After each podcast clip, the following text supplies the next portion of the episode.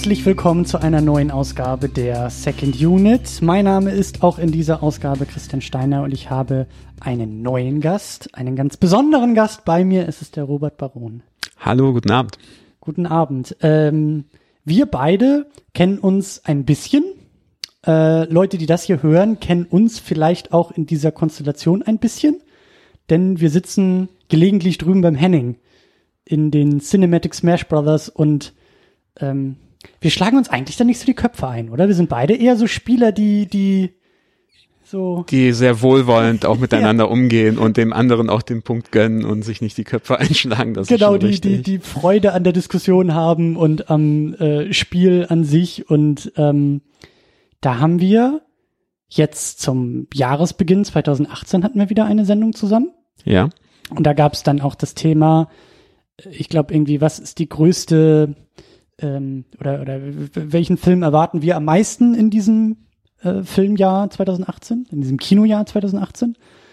Und da habe ich natürlich mal wieder was von Marvel irgendwie vorgeschlagen. Aber da hast du diesen Film vorgeschlagen, den wir jetzt hier besprechen. Du hast nämlich gesagt, Shape of Water ist für dich das Kino-Ding schlechthin für diese. Also auf jeden Fall der Film, auf den ich mich am meisten, ich glaube, das war auch die Frage, auf welchen Film freut ihr euch am meisten 2018? Und das war für mich tatsächlich genau. so, so Shape of Water. Ja. Genau, so so so rum was formuliert. Und ähm, da also spätestens dann. Die, bei mir ist so die, die, die, das, äh, die Leuchte schon öfter angegangen, weil ich das sehr genieße, mit dir zu diskutieren. Du hast ja auch mit Henning dann äh, letzten Herbst hier eine Urlaubsvertretung gemacht. Die habe ich auch sehr gerne gehört.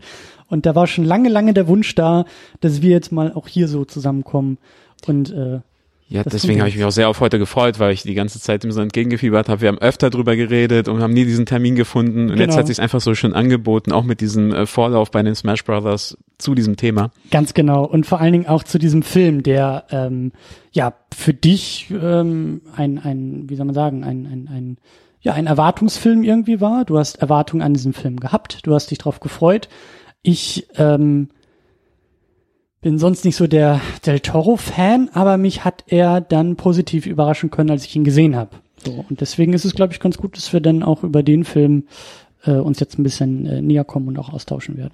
Ja, ich muss sagen, ich bin auch eigentlich kein großer Del Toro-Fan. Bei mir hat es einfach den Grund gehabt, damals Pan's Labyrinth, das ist so eigentlich der einzige Film von Del Toro, der mir so richtig ans Herz gewachsen ist, der mich emotional absolut gepackt hat. Und irgendwie hat mich das so, natürlich ist es ein anderer Film, der hat eine andere Handlung, aber ich habe mir emotional so eine ähnliche Wirkung versprochen. So, das ist schon was anderes als Pacific Rim und Hellboy, ne? Und deswegen dachte ich mir, okay, vielleicht wird er mich auf eine ähnliche Art und Weise abholen. Das war der Grund oder einer der Gründe, warum ich mich auf diesen Film so gefreut habe. Und das ist eben der Punkt gewesen, haben wir, glaube ich, damals auch schon so ein bisschen bei, äh, bei den Cinematic Smash Bros. darüber diskutiert. Ich bin halt, also bei mir hat das halt damals mit Pan's Labyrinth nicht so gut funktioniert.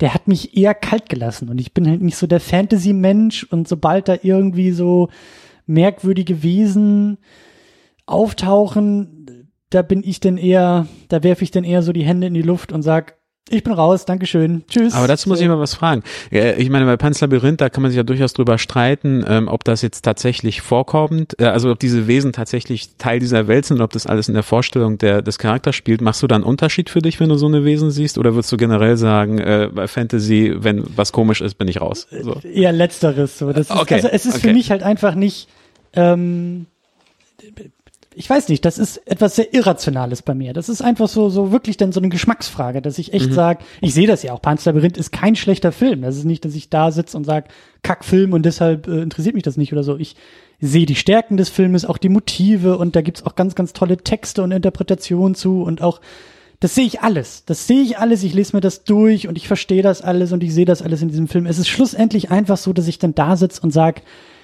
das spricht mich emotional einfach nicht so an. Also ich werde da nicht reingezogen in sowas. Ich, ich, ich spüre da keine Sogwirkung, wie sie andere eben verspüren, sondern ich guck mir das Ding dann halt zwei Stunden an und mache mir auch meine Gedanken und aber es ist irgendwie so, das, das bleibt so im Kopf. Weißt du, das ist so Kopf-Herz-Sache. Da ist das ja, Herz irgendwie ja. nicht, nicht warm oder größer geworden, sondern das passiert nur im Kopf. Und ähm, das ist manchmal, wie soll ich sagen, das ist manchmal vielleicht ein bisschen, ein bisschen schade. So, ich würde gerne das Herz dabei spüren, wie es, glaube ich, andere irgendwie denn spüren. Und das ist der Punkt. Das ist für mich halt jetzt bei The Shape of Water endlich mal passiert. Also da saß ich, da ist, also ich, also ich glaube, allen Leuten, die diesen Film gucken und irgendwie offen dafür sind, wird das Herz aufgehen und das Herz blühen und manchmal bluten und da war ich halt emotional viel, viel eher drin. Ja, ich kann mir auch gar nicht vorstellen, dass es irgendjemand so richtig kalt lässt, so. Aber ich würde auch sagen, gerade wenn man es jetzt mit Panzerlabyrinth vergleicht, an Panzerlabyrinth kann man auch, glaube ich, noch ein bisschen intellektueller auch rangehen. Also ich finde das Shape of Water, ähm, klar, da sind auch Botschaften drinne, darauf kommen wir natürlich noch, aber ich finde, dass er noch, noch ein emotionalerer Film ist, finde ich. Also da muss man mit dem Herzen dabei sein, damit er einem auch gefallen kann. Ja, ja. ja. Und ähm, ja, da werden wir gleich noch viel, viel intensiver und viel, viel ausführlicher drüber sprechen. Das ist eigentlich ja. so unser, äh, unser, wie sagt man, Tagesordnungspunkt Nummer eins.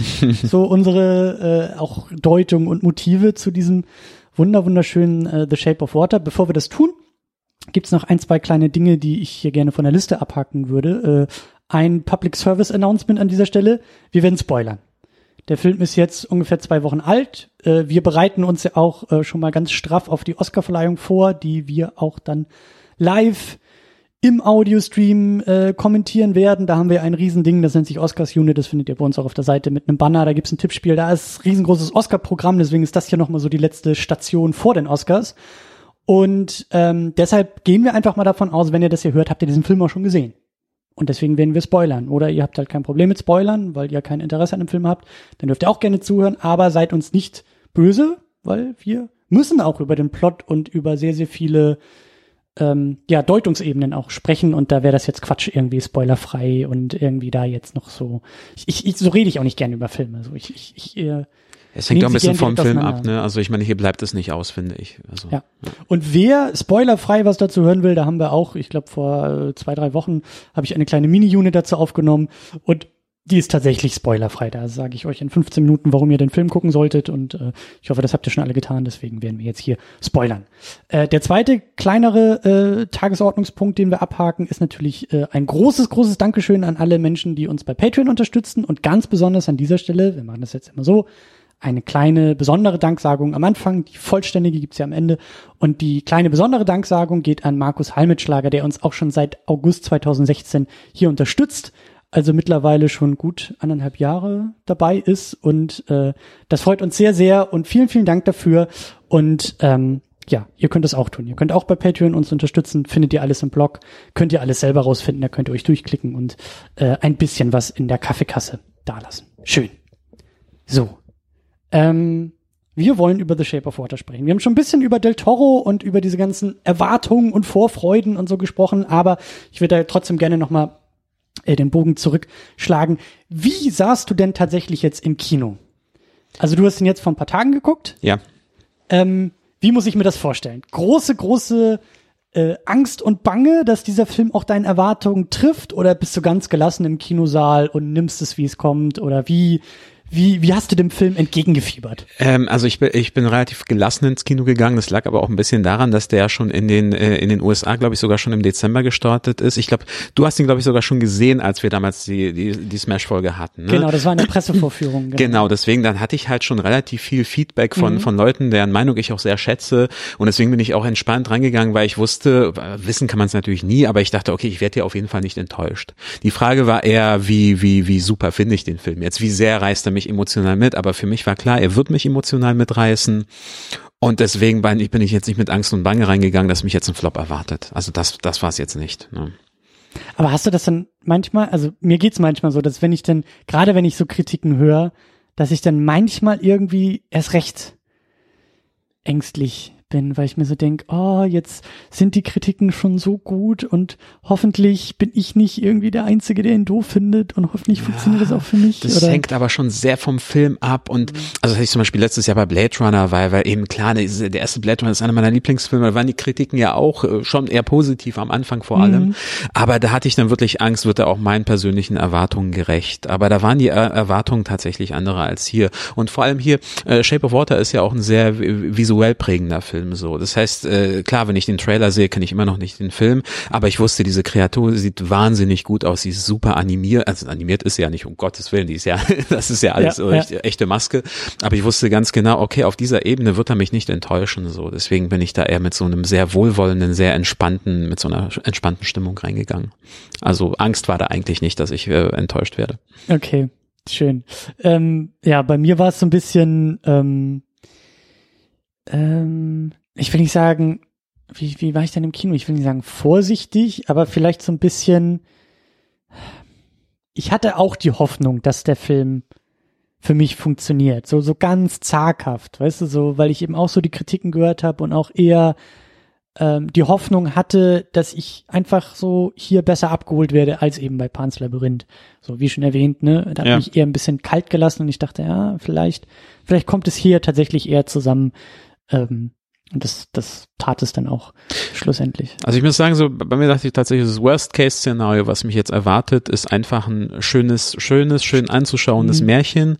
Und Best-Case-Szenario ist eben noch viel darüber hinaus, so als ich mit dem Gefühl nach Hause gehe, ich habe jetzt viel zum Nachdenken, viel zum Nachfühlen. So. Und das, genau. das hast du auch, oder?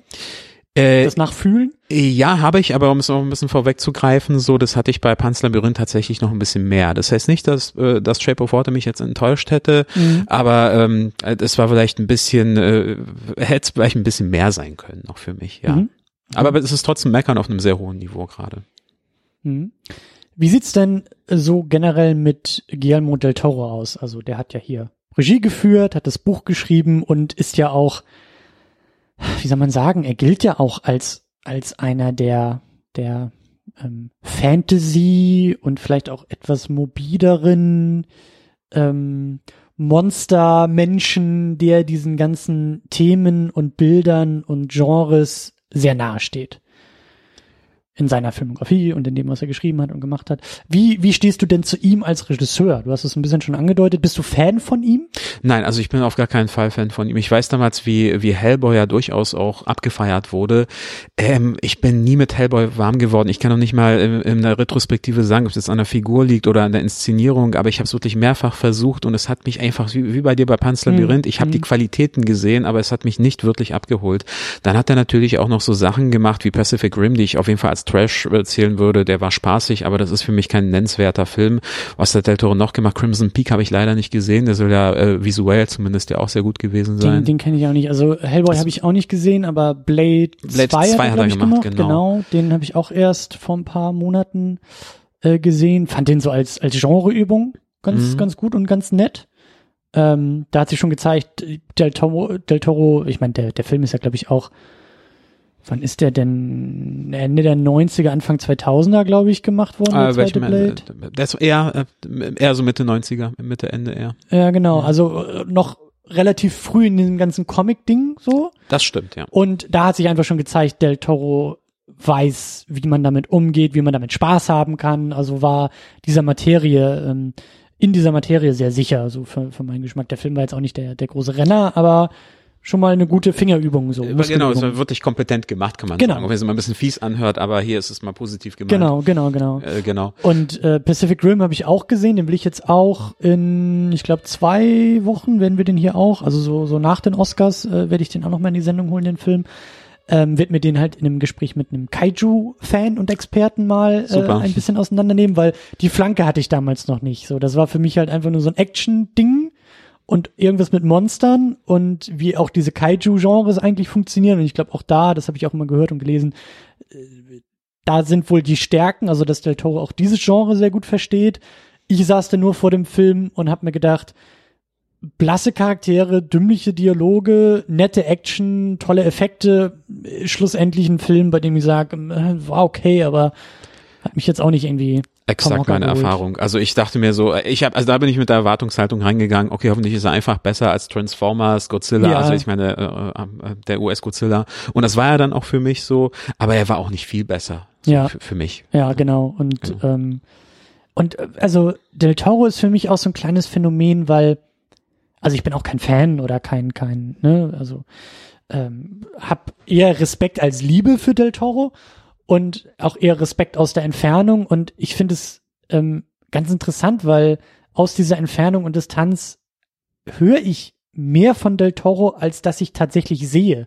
Ich habe das Gefühl, er ist, also gerade so die letzten Jahre war er so oft irgendwie in irgendwelchen Meldungen verstrickt, die heißen, Del Toro will und Del Toro plant und neues Projekt von Del Toro und irgendwie dieses Franchise sich angenommen und das ist jetzt irgendwie die große Ankündigung und da kam aber nie was hinterher. Das stimmt. Also äh, der Hobbit. Es, es, es gibt ein Paralleluniversum, in dem tatsächlich Del Toro der Hobbit gemacht hat. Also das war lange Zeit so geplant, bis dann irgendwie Peter Jackson doch noch wieder irgendwie äh, ihm, ihm das Ding weggenommen hat und seinen eigenen Hobbit gemacht Stimmt, hat. und ein ganz großes Thema war auch für die, die sich vielleicht so ein bisschen mit der mit der Games Culture auch befassen, der sollte ja zusammen, also für Konami zusammen mit Mats Mikkelsen ja auch so ein mhm. äh, so ein Games-Projekt machen, was auch sehr cineastisch sein sollte. Da war sein Name ja auch ständig in den Medien. War das war das nicht auch die die Silent Hill Geschichte? Das war die Silent Hill Geschichte, wo es dann auch schon so eine Vordemo gab und genau, so. Und der genau. war da genau. wirklich sehr, auch wurde sehr gepusht, dass er hinter dem ganzen Projekt steht, ist leider noch nicht zustande gekommen, wird wahrscheinlich auch nicht mehr zustande kommen. Genau, und das ist so, das, das ist irgendwie auch ein Del Toro, den ich so ähm, wahrgenommen habe. Also jemand, der interessante Projekte vorhat, der auch verschiedene Genres, auch teilweise verschiedene Medien. Ich glaube, gibt's nicht auch irgendwie auf Netflix so eine so eine Serie, Trollhunters oder so, die er irgendwie macht? Toll, das äh, als Produzent jetzt macht. Oder, oder als Produzent, ich weiß nicht, wie er da verstrickt ist. Also genau. ich weiß, dass er bei The Strain irgendwas mal gemacht hat, entweder eine Episode, okay. das ist ja auch so eine Horror, äh, Horrorserie, die ich aber selber nie wirklich geguckt habe. Ähm, aber das, äh, das, was du sagst, das stimmt schon. Also, also für mich einfach in der Hinsicht, dass er schon sehr präsent ist, man diesen Namen überall liest. Und wenn ich dann gucke, ich habe heute tatsächlich auch in Vorbereitung auf die Sendung geschaut, was hat denn Del Toro eigentlich so gemacht? Mhm. Und da habe ich jetzt gar nicht so viel gesehen, wo ich sagen würde, wow, das ist ja beeindruckend. Mhm. Da war halt mein Panz Labyrinth, mein super Erfahrung, Kino, meine super Kinoerfahrung von 2007 war das, glaube ich. Und dann war jetzt nichts, wo ich jetzt sagen würde, hey, das ist jetzt hier für mich wirklich so top notch oder jetzt irgendwie wirklich relevant. Mhm. Ja. Ja.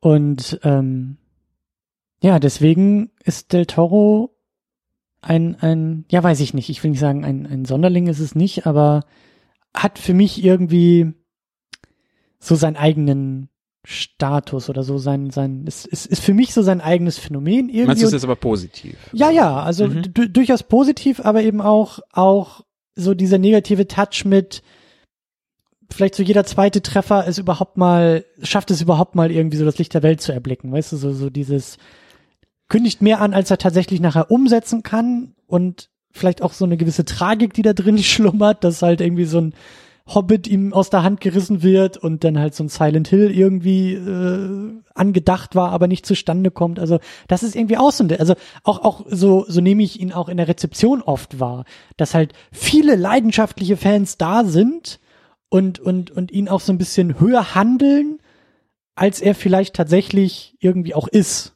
Ja, gut, dass du es ansprichst, weil genau so. genau das habe ich mich auch bei der Recherche vorhin gefragt, so wo ich eben für mich festgestellt habe, da ist ja gar nicht so viel Großartiges. Und ich dachte, gibt es irgendwelche Fans, die jetzt sagen würden, hey Robert, du hast keine Ahnung, guck dir mal bitte an, Crimson Peak, ähm, Pacific Rim, Hellboy, das sind alles großartige Genrefilme, äh, irgendwie das Beste, was es in diesem Bereich gibt. Da frage ich mich, gibt es diese Leute oder ist es einfach nur so?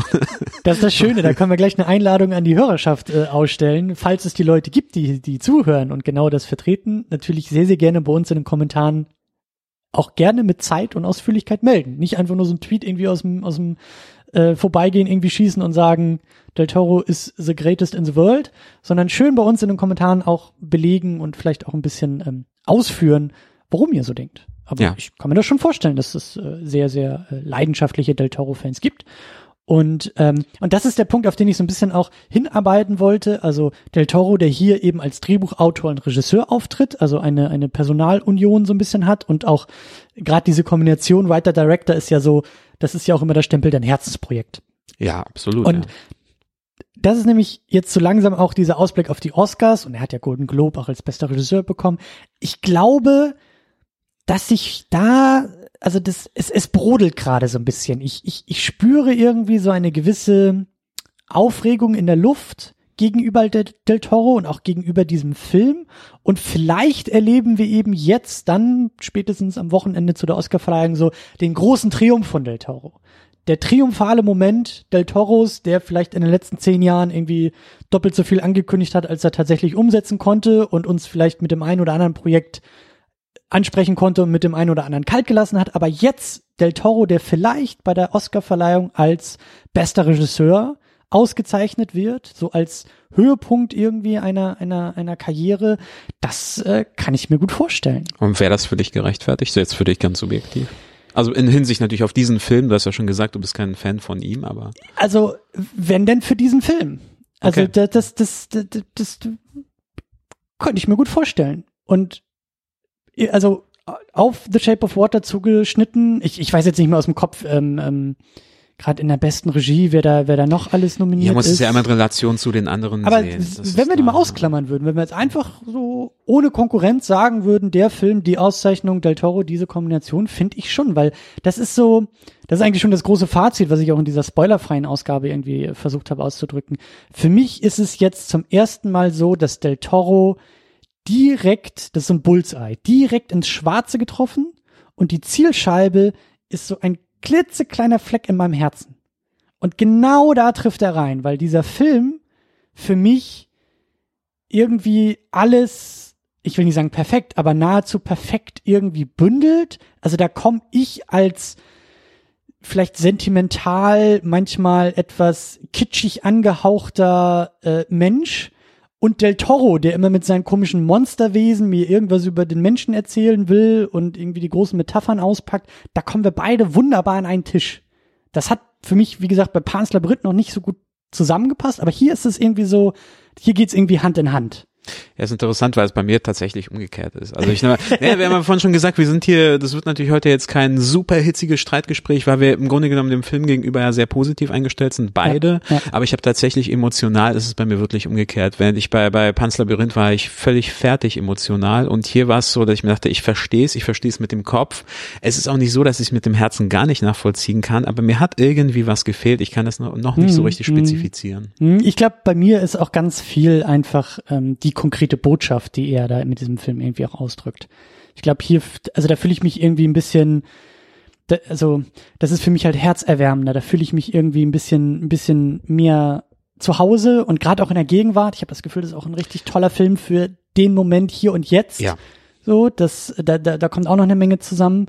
Hat schon ein bisschen was von Medizin für den, also ganz klarer Eskapismus dieser Film. Flucht aus der realen Welt in diese märchenhafte Traumwelt, in der Mensch und Amphibienwesen sich lieben können und Brücken bauen und Toleranz entwickeln und all diese tollen Motive und Aussagen und also ähm, dieser Gedanke kam mir auch, das ist auch so ein Film, das kam mir letztens übrigens bei Three Billboards ja, ja auch, wo ich dachte, da würde ich so gerne mal bestimmte Leute, die so so sehr sehr unempathisch, vielleicht gerade in der heutigen Zeit sind und sehr gefühlskalt, da reinsetzen, dass sie das und und hoffen, dass sie was aus diesen Filmen mitnehmen und sowas auch bei Shape of Water. Ja. Insofern passt er auf jeden Fall auch in die heutige Zeit, das stimmt. Ja. ja. Vielleicht, ähm, bevor wir auch noch auf diese ganzen Motive noch weiter eingehen, äh, vielleicht noch einen, einen halben Schritt zurück ähm, und noch mal ganz kurz, kann ja sein, dass Leute das jetzt irgendwie in einem halben Jahr noch mal nachhören und äh, den Film schon länger nicht mehr gesehen haben. Ich habe es schon ein bisschen angedeutet, vielleicht kannst du ja noch in ein paar Sätzen die Geschichte den Plot so ein bisschen äh, rekapitulieren. Ja, also wir gehen ja sowieso ja dann auch darüber hinaus. Also der Plot, ich würde sagen, das ist ein das hat schon sehr, der Film hat schon sehr klassische Märchenelemente, die halt ein modernes äh, Gewand gepackt wurden. Es geht um diese Hauptprotagonistin, die die die stumm ist. Eliza heißt sie. Eliza heißt sie äh, genau. Ähm, führt ein sehr einsames Leben. Man man sieht immer, dass sie äh, also man kriegt schon irgendwie mit. Sie würde sich wünschen, dazu zu gehören. Sie würde gerne äh, mehr Freunde haben. Sie würde gerne eine Beziehung haben. Man sieht ja auch, glaube ich, mehrmals, dass sie sich äh, auch selbst befriedigt und dass sie so ein bisschen in ihrer Einsamkeit äh, ver, ver, versinkt und eben diesen die, diesen Makel hat äh, für, für sie für sich, dass sie dass sie eben stumm ist. Sie hat einen sehr guten Freund, das ist ihr Nachbar. Ähm, da, Moment, muss ich mal kurz wegen dem Namen gucken, der hieß irgendwie, Jill hieß der, oder wie wird mhm. das ausgesprochen? Ich bin diesen, genau, Jill, genau. Und das ist so eigentlich ihre einzige Bezugsperson so richtig, der aber ihr sehr, eher sehr loyal gegenüber ist und sie haben ein sehr herzliches Verhältnis. Und sie arbeitet als Putzfrau in so einem Regierungsgebäude, dazu muss man auch sagen, das habe ich jetzt nicht erwähnt, dass der Film zu Zeiten des Kalten Krieges spielt. Also das ist auch ein großes Thema, dieser, dieser Konflikt zwischen USA und Sowjetunion, da geht es auch darum, wer, wer fliegt zuerst zum Mond und so diese, dieser, mhm. das ganze Wettrüsten, das ist ein Thema, was so hinter dem Film die ganze Zeit steht oder hinter der Handlung als Rahmen. Und sie arbeitet, wie gesagt, als Putzfrau in diesem Regierungsgebäude und irgendwann wird dort eine Kreatur herangeschafft in so einem Wassertank. Und das ist eben diese, äh, diese amphibienartige Kreatur, mit der sie dann so eine anfänglich freundschaftliche Verbindung eingeht. Äh, da gehen wir noch ein bisschen später äh, ein bisschen mehr drauf ein, äh, worin diese Verbindung eigentlich besteht. Mhm. Denn das ist natürlich ein fremdartiges Wesen, es ist humanoid, aber es ist kein Mensch, äh, kann aber eben auch nicht sprechen. Und da ist so diese, äh, diese Verbindung zwischen den beiden, weil ihr eben auch diese Stimme fehlt. Und da fühlt sie sich von Anfang an zu dieser Kreatur so hingezogen, die aber auch als sehr gefährlich eingeführt wird. Also dieser Leiter mhm. dieser ganzen Station, der wird von Michael Shannon gespielt. Ähm, Richard äh, heißt er, glaube ich. Richard Strick, Strickland heißt genau. er, das kann man auch schon vorwegnehmen. Das ist schon so der Bösewicht in der, in der ganzen Geschichte. Michael Shannon auch super gecastet, also also ich finde, Michael Shannon ist immer in solchen Rollen einfach perfekt. ja. Ich. Also einfach, das ist so, das ist, der kann einfach diesen Soziopathen einfach so super gut darstellen. Also das war für mich, ich habe den gesehen, ich habe diesen Gesichtsausdruck gesehen. Der kaut ja auch immer auf solchen Bonbons rum in dem Film. Das, da hat auch so was wirklich Fieses, wenn man dieses Knackgeräusch Da hört. gibt's doch auch ja. diesen, diesen geilen, also bei mir ist schon ein bisschen länger her, aber mir fällt gerade ein, da gibt's doch diesen geilen Satz, den er da irgendwie auf dem Klo sagt die beiden Frauen putzen ja. doch irgendwie das Männerklo und er kommt da irgendwie raus und äh, irgendwas mit Händewaschen. Ich glaube, er wäscht sich immer vorher die Hände. Und nicht hinterher. Und genau. nicht hinterher. Ja, und verkauft es auch irgendwie aus, aus irgendeinem Prinzip der verkauft das so als super männlich irgendwie. Genau. Dass es zum echten Kerl dazugehört, dass er sich vorher die Hände wäscht, nicht hinterher. Genau, also, genau, genau, genau, genau, ja. Also das ist schon, schon clever gemacht, den schon so als sehr autoritär, wird als sehr autoritär eingeführt, aber auch schon ein bisschen eklig von seiner ganzen Art her. Ja, ja. Und äh, du hast gerade gesagt, die Putzfrauen, da ist tatsächlich noch eine zweite Person, mit der Eliza auch befreundet ist. Das ist ihre, ihre Arbeitskollegin äh, Zelda, so wie die Zelda von Nintendo.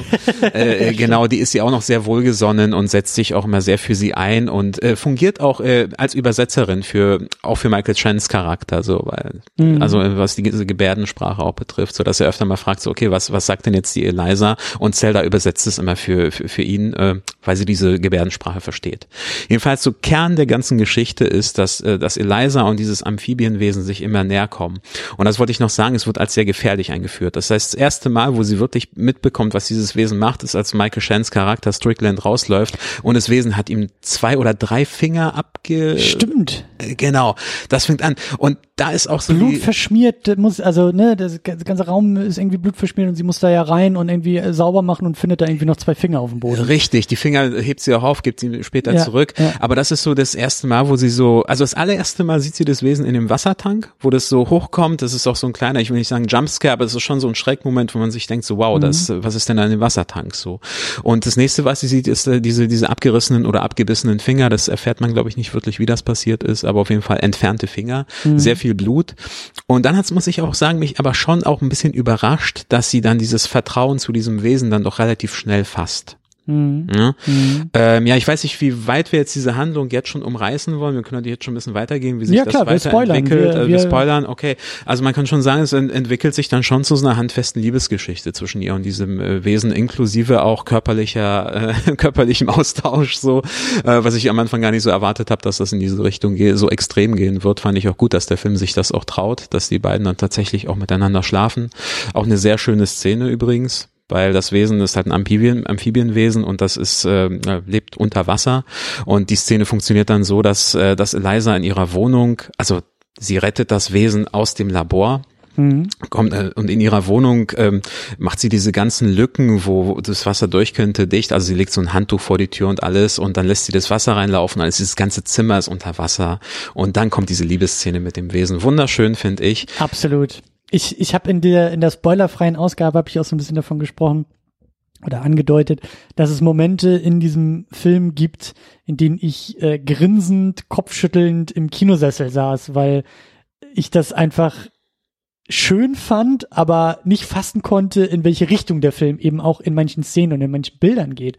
Und als es wirklich diese, diese Liebes, diese Sexszene, die, die auch eher angedeutet wird zwischen den beiden. Ich glaube, das ist gar nicht so explizit. Es ist halt. Das wird aber gesagt später. Ne? Genau, also aber es ist, genau, es ist halt eher so dieses, es hat, es, es behält da so ein bisschen diesen, diesen märchenhaften, äh, zauberhaften Charakter, in dem halt sie, wie du gerade gesagt hast, mit Handtüchern halt irgendwie den Türrahmen so abdichtet, dass sie beide völlig unter Wasser im Badezimmer genau. schweben. Aber sie ist dann schon nackt, ne? Also, also ich meine nicht, dass ja, ja, jetzt, aber es also, ist so, es, es, es, es hat immer noch so eine gewisse Unschuld und so eine gewisse Andeutung und so eine gewisse ähm, Niedlichkeit irgendwie auch noch bei sich. Und das war für mich so ein Moment, wo ich echt kopfschüttelnd da saß, weil ich das halt nicht fassen konnte, dass ich im Kino sitz und jetzt tatsächlich diese beiden, also dass ich einen Film sehe, in dem eine Frau mit einem Amphibienwesen Sex hat. So. Also und das halt eben nicht irgendwie als bizarr und monströs und irgendwie gruselig und irgendwie schlimm und furchtbar und grausam, sondern als romantisch und liebevoll und zärtlich und das war ja sehr, ja sehr, sehr, sehr schön inszeniert. Es war ja kein Schockmoment, es war ja kein, kein, Weißt du, was ich meine? Also es ich war, weiß, glaube ich, ziemlich genau, was du meinst. Ich habe es ein bisschen anders empfunden, also auch absolut positiv. Die, die Szene war eine meiner Lieblingsszenen in dem Film. Ich habe sie aber gar nicht als so harmlos märchenhaft empfunden. Also natürlich war die nicht explizit, ne? Das ist ganz klar, es war angedeutet. Ich meine, es ist ja immer noch ein Liebesfilm. Äh, aber, und jetzt ist jetzt kein Porno oder irgendwas, das äh, ist natürlich klar. Aber trotzdem habe ich das schon als ähm, ich glaube, als ein bisschen extremer empfunden als du, wobei extrem ja nicht wirklich das richtige Wort ist, weil wie gesagt, es ist nicht explizit, aber ich dachte mir schon so, wow, da wird es bestimmt Leute geben und darauf wollte ich auch nochmal kurz zurückkommen, da wird es bestimmt Leute geben, die finden das ziemlich weird. Ja. Und die hatte ich tatsächlich auch im Kino. Man, äh, Spannend. die, waren jetzt nicht irgendwie lautstark oder so, man merkt ja schon so ein bisschen die Energie bei den Leuten um sich herum und ich dachte mir, es gibt, die, die wirken jetzt so, als sind die ziemlich verstört von der Szene. Die fühlen so. sich unwohl in dem Moment. Die fühlen sich unwohl, die fühlen sich mhm. vielleicht ein bisschen fast schon provoziert, dass mhm. der Film ihnen jetzt sowas hier vorsetzt. So fand, fand ich super, aber ich kann es ein bisschen nachvollziehen aus der Perspektive der Leute, die das so vielleicht gar nicht erwartet haben. So. Und ich sage ja, in dem Moment sitze ich grinselnd, aber ja. Kopfschüttelnd da und sag, what the fuck is happening? Aber wie mhm. großartig ist das gerade? Das ist halt einfach so, dass das passiert. Also, dass sich Del Toro und da vielleicht auch wieder diese, diese Brücke so ein bisschen zurück zu ihm, das verlangt halt Fingerspitzengefühl. Das ist so eine Szene, die halt, also ich glaube, wenn man die jetzt erstmal nur auf dem Papier liest, halt wahnsinnig schwer und, und, und sehr leicht auseinanderfallen kann. Weil, also, das, also, das ist, glaube ich, schon eine große Kunst, das nicht albern, nicht, äh, ja, ähm, nicht, wie soll man sagen, ähm, dass das halt stimmungsvoll bleibt, dass der Film da nicht auseinanderfällt, dass das nicht irgendwie quatschig wird oder eklig wird oder albern wird, weißt du, sondern ja, aber eben auch nicht zu seicht und deswegen habe, wollte ich das gerade sagen, weil das ist das Ding, man hätte es glaube ich noch ein bisschen harmloser, noch ein bisschen märchenhafter auch darstellen können, dass man vielleicht, weiß ich nicht, nur die Gesichter zeigt oder eine Kameraperspektive wählt, wo man vielleicht nicht äh, ihre Brüste sieht oder was weiß ich. Ja. Wie gesagt, es war jetzt nicht explizit, es war jetzt nicht extrem, aber für mich war es sehr willkommen dieses diese Weirdness, die so ein bisschen drinnen lag. So. Und das meine ich halt, das auszuhalten, das das das so hinbiegen zu können, dass da, dass der Film halt nicht in dem Moment auseinanderfällt. Und ein, ein zweiter Moment, bei dem ich auch grinsend, kopfschüttelnd da saß, war diese Musical-Einlage. Ich weiß gar nicht mehr, weil sie so verliebt ist oder irgendwie, äh, mehr, wie, also das kam, wie, also verliebt. Kam. Also was ich ein bisschen, das muss ich kurz erwähnen, so ein bisschen übersprungen habe, ist, dass, äh, dass dieses Wesen dann tatsächlich, ähm, es gibt diesen Wettstreit zwischen zwischen äh, zwischen der Sowjetunion, zwischen russischen Agenten und und diesen äh, diesen US-Agenten in dem Regierungsgebäude. Die wollen ihn bei lebendigem Leibe sezieren, die Russen wollen ihn töten. Daraus entsteht erst die Situation, dass sie das Wesen rettet. Das muss man mhm, einfach genau. nur, um das ein bisschen äh, den Bogen zu schlagen, nochmal kurz erwähnen. Und ja, diese Musical-Szene, die kommt, weil sie in ihn verliebt ist, aber die, ich habe die auch so empfunden empfunden als so eine Art schon ein bisschen mit so einem Abschied oder so ein Abschied, den sie vielleicht erwartet, weil es ist zu dem Zeitpunkt schon klar, dass, sie, diese, dass sie dieses Amphibienwesen ins äh, befreien möchte. Sie möchte es ins äh, in irgendeinen Kanal oder äh, auf jeden Fall ins offene Meer, ins, ins Wasser Meer entlassen, entlassen, genau. Ja, ja. Und das, äh, das ist, glaube ich, ein oder zwei Abende, bevor diese, sie hat dieses Datum sich auch im, äh, im Kalender angekreuzt, wann sie die, dieses Wesen entlässt oder verlässt oder das Wesen sie verlässt. Und und dann sitzen sie zusammen so zu zu Abend äh, sich gegenüber und dann sieht man so ein bisschen ihre, ihre Gedankenwelt und diese Gedankenwelt wird plötzlich ganz klar visualisiert in so einer, äh, in so einer Musical-Szene und das ist auch die einzige Szene in dem Film, wo Eliza eine Stimme bekommt. Und sie fängt an zu singen und tanzt mit diesem Amphibienwesen in so ihrer Gedanken-Musical-Welt. Wunderschöne Szene auf jeden Fall. Absolut. Und auch da sitze ich halt im Kinosessel und schüttel den Kopf und freue mich, weil wir sind im Jahr 2018 angekommen und es gibt eine Szene, in der ein Amphibienwesen mit einer Frau Musical-Einlagen tanzt. Also ich kenne nicht alle Musicals, ich bin da eher etwas ähm, äh, neu unterwegs, aber ich kann mir nicht vorstellen, dass es das vorher schon einmal gab. Also so eine Szene. Äh also in der Form glaube ich nicht und ich muss sagen, das ist auch eine Form von, ich nenne es jetzt auch Weirdness, die ich jetzt auch einem Del Toro nicht zugetraut hätte, muss ich sagen, diese Szene. Genau, das ist, ja, das ist es auch. Das ist ein, äh, es ist auch für ihn ungewöhnlich. Es ist für ihn, ja. äh, und da, da, da komme ich, glaube ich, mit Del Toro denn eher zusammen. Es ist dieses, es ist diese, kitschige Liebes, dieses kitschige Liebeselement oder diese Verpackung eines Musicals, einer gewissen Filmtradition und da pflanzt er seine Monsterliebe wieder ein. Da ist er derjenige, der halt eben nicht, also dessen Leading Man in dieser Musical-Tanzeinlagen-Konstellation ein Amphibienwesen ist, also sein äh, Doug Jones in einem Kostüm.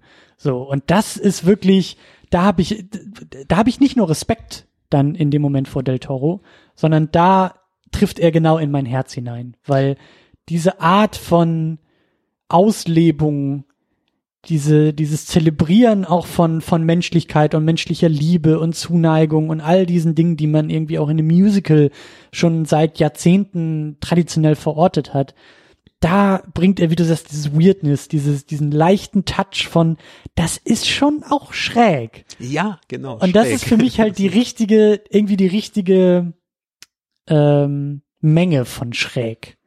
Ja, das ging mir exakt wirklich genauso bei dieser Szene und auch weil sie so viele verschiedene Emotionen so anspricht. Das ist dieses Tolle daran. Man fühlt sich so ein bisschen, ja. so ein bisschen leicht verstört, weil es eben ja. so, so weird ist. Gleichzeitig ergreift es so irgendwie das Herz, weil man weiß ja, dass diese Liebe zwischen diesen beiden dahinter steht und gleichzeitig muss man auch so ein bisschen lachen, so, ne, weil das ist, das soll man, glaube ich, auch in dieser Szene, ja. so, das ist schon intendiert.